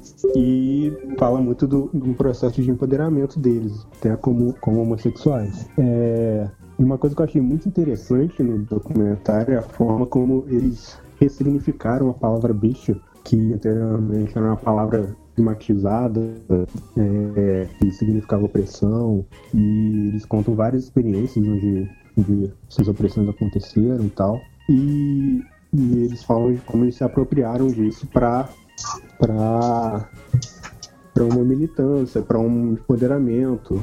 E eu achei muito massa. E é um documentário curtinho, de 40 minutos, tem no YouTube, para quem quiser.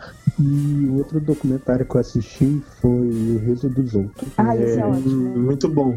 Muito bom, né? Ele, é ele entrevista vários humoristas, assim, é, sobre as perspectivas deles em- com relação ao, ao humor, ao humor em si. Ele pega pontos bem políticos até, é, de como o humor pode ser uma arma para se fazer política e o perigo de você não reconhecer essa, essa, esse poder do humor, né? De você falar alguma coisa que, que se você falasse assim, num tom mais sério poderia ser reprimido e tal.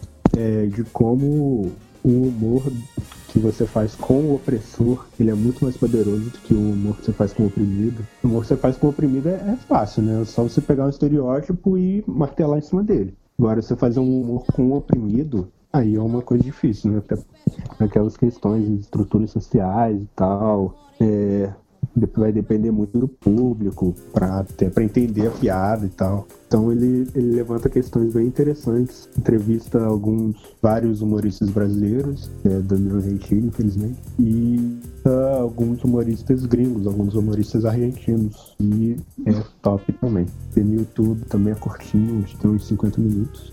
E é isso aí. Sim, eu endosso essa indicação, eu também já vi, é maravilhoso. Muito bom. É, Acho que é isso então, né, meninos? É. A gente já pode finalizar esse podcast maravilhoso. Ficou, super longo, mas não tem muito como, como, me- como resumir esse- essa adentrada. Eu acho que vai ser bom pra gente já poder se posicionar nesse momento. Somos todos comunistas. É isso aí, galera. Como É não? isso aí, Pedro que não tá aqui pra não transmitir, Exatamente, é é todo comunista mundo também. comunista neo-hippie. Não sou comunista, não. Voltei aqui. Menos o Pedro, que é diferentão, só ele, só ele. Isentão. É, isentão. isentão. Mas já pode botar nosso nominho na lista do Constantino também. E então. hasta la revolução, né, amigos? hasta la revolução sempre. Ah, tá. Vamos todo pra Cuba Aura Nossa, vamos pra Cuba já. Quem Patreon pra mandar o lado Black pra Cuba. Pelo. Gravar programa de Cuba. Não apoio. Beijo, galera. Beijo. Falou. Até mais, gente. Até a Tchau. próxima. Tchau. Tchau.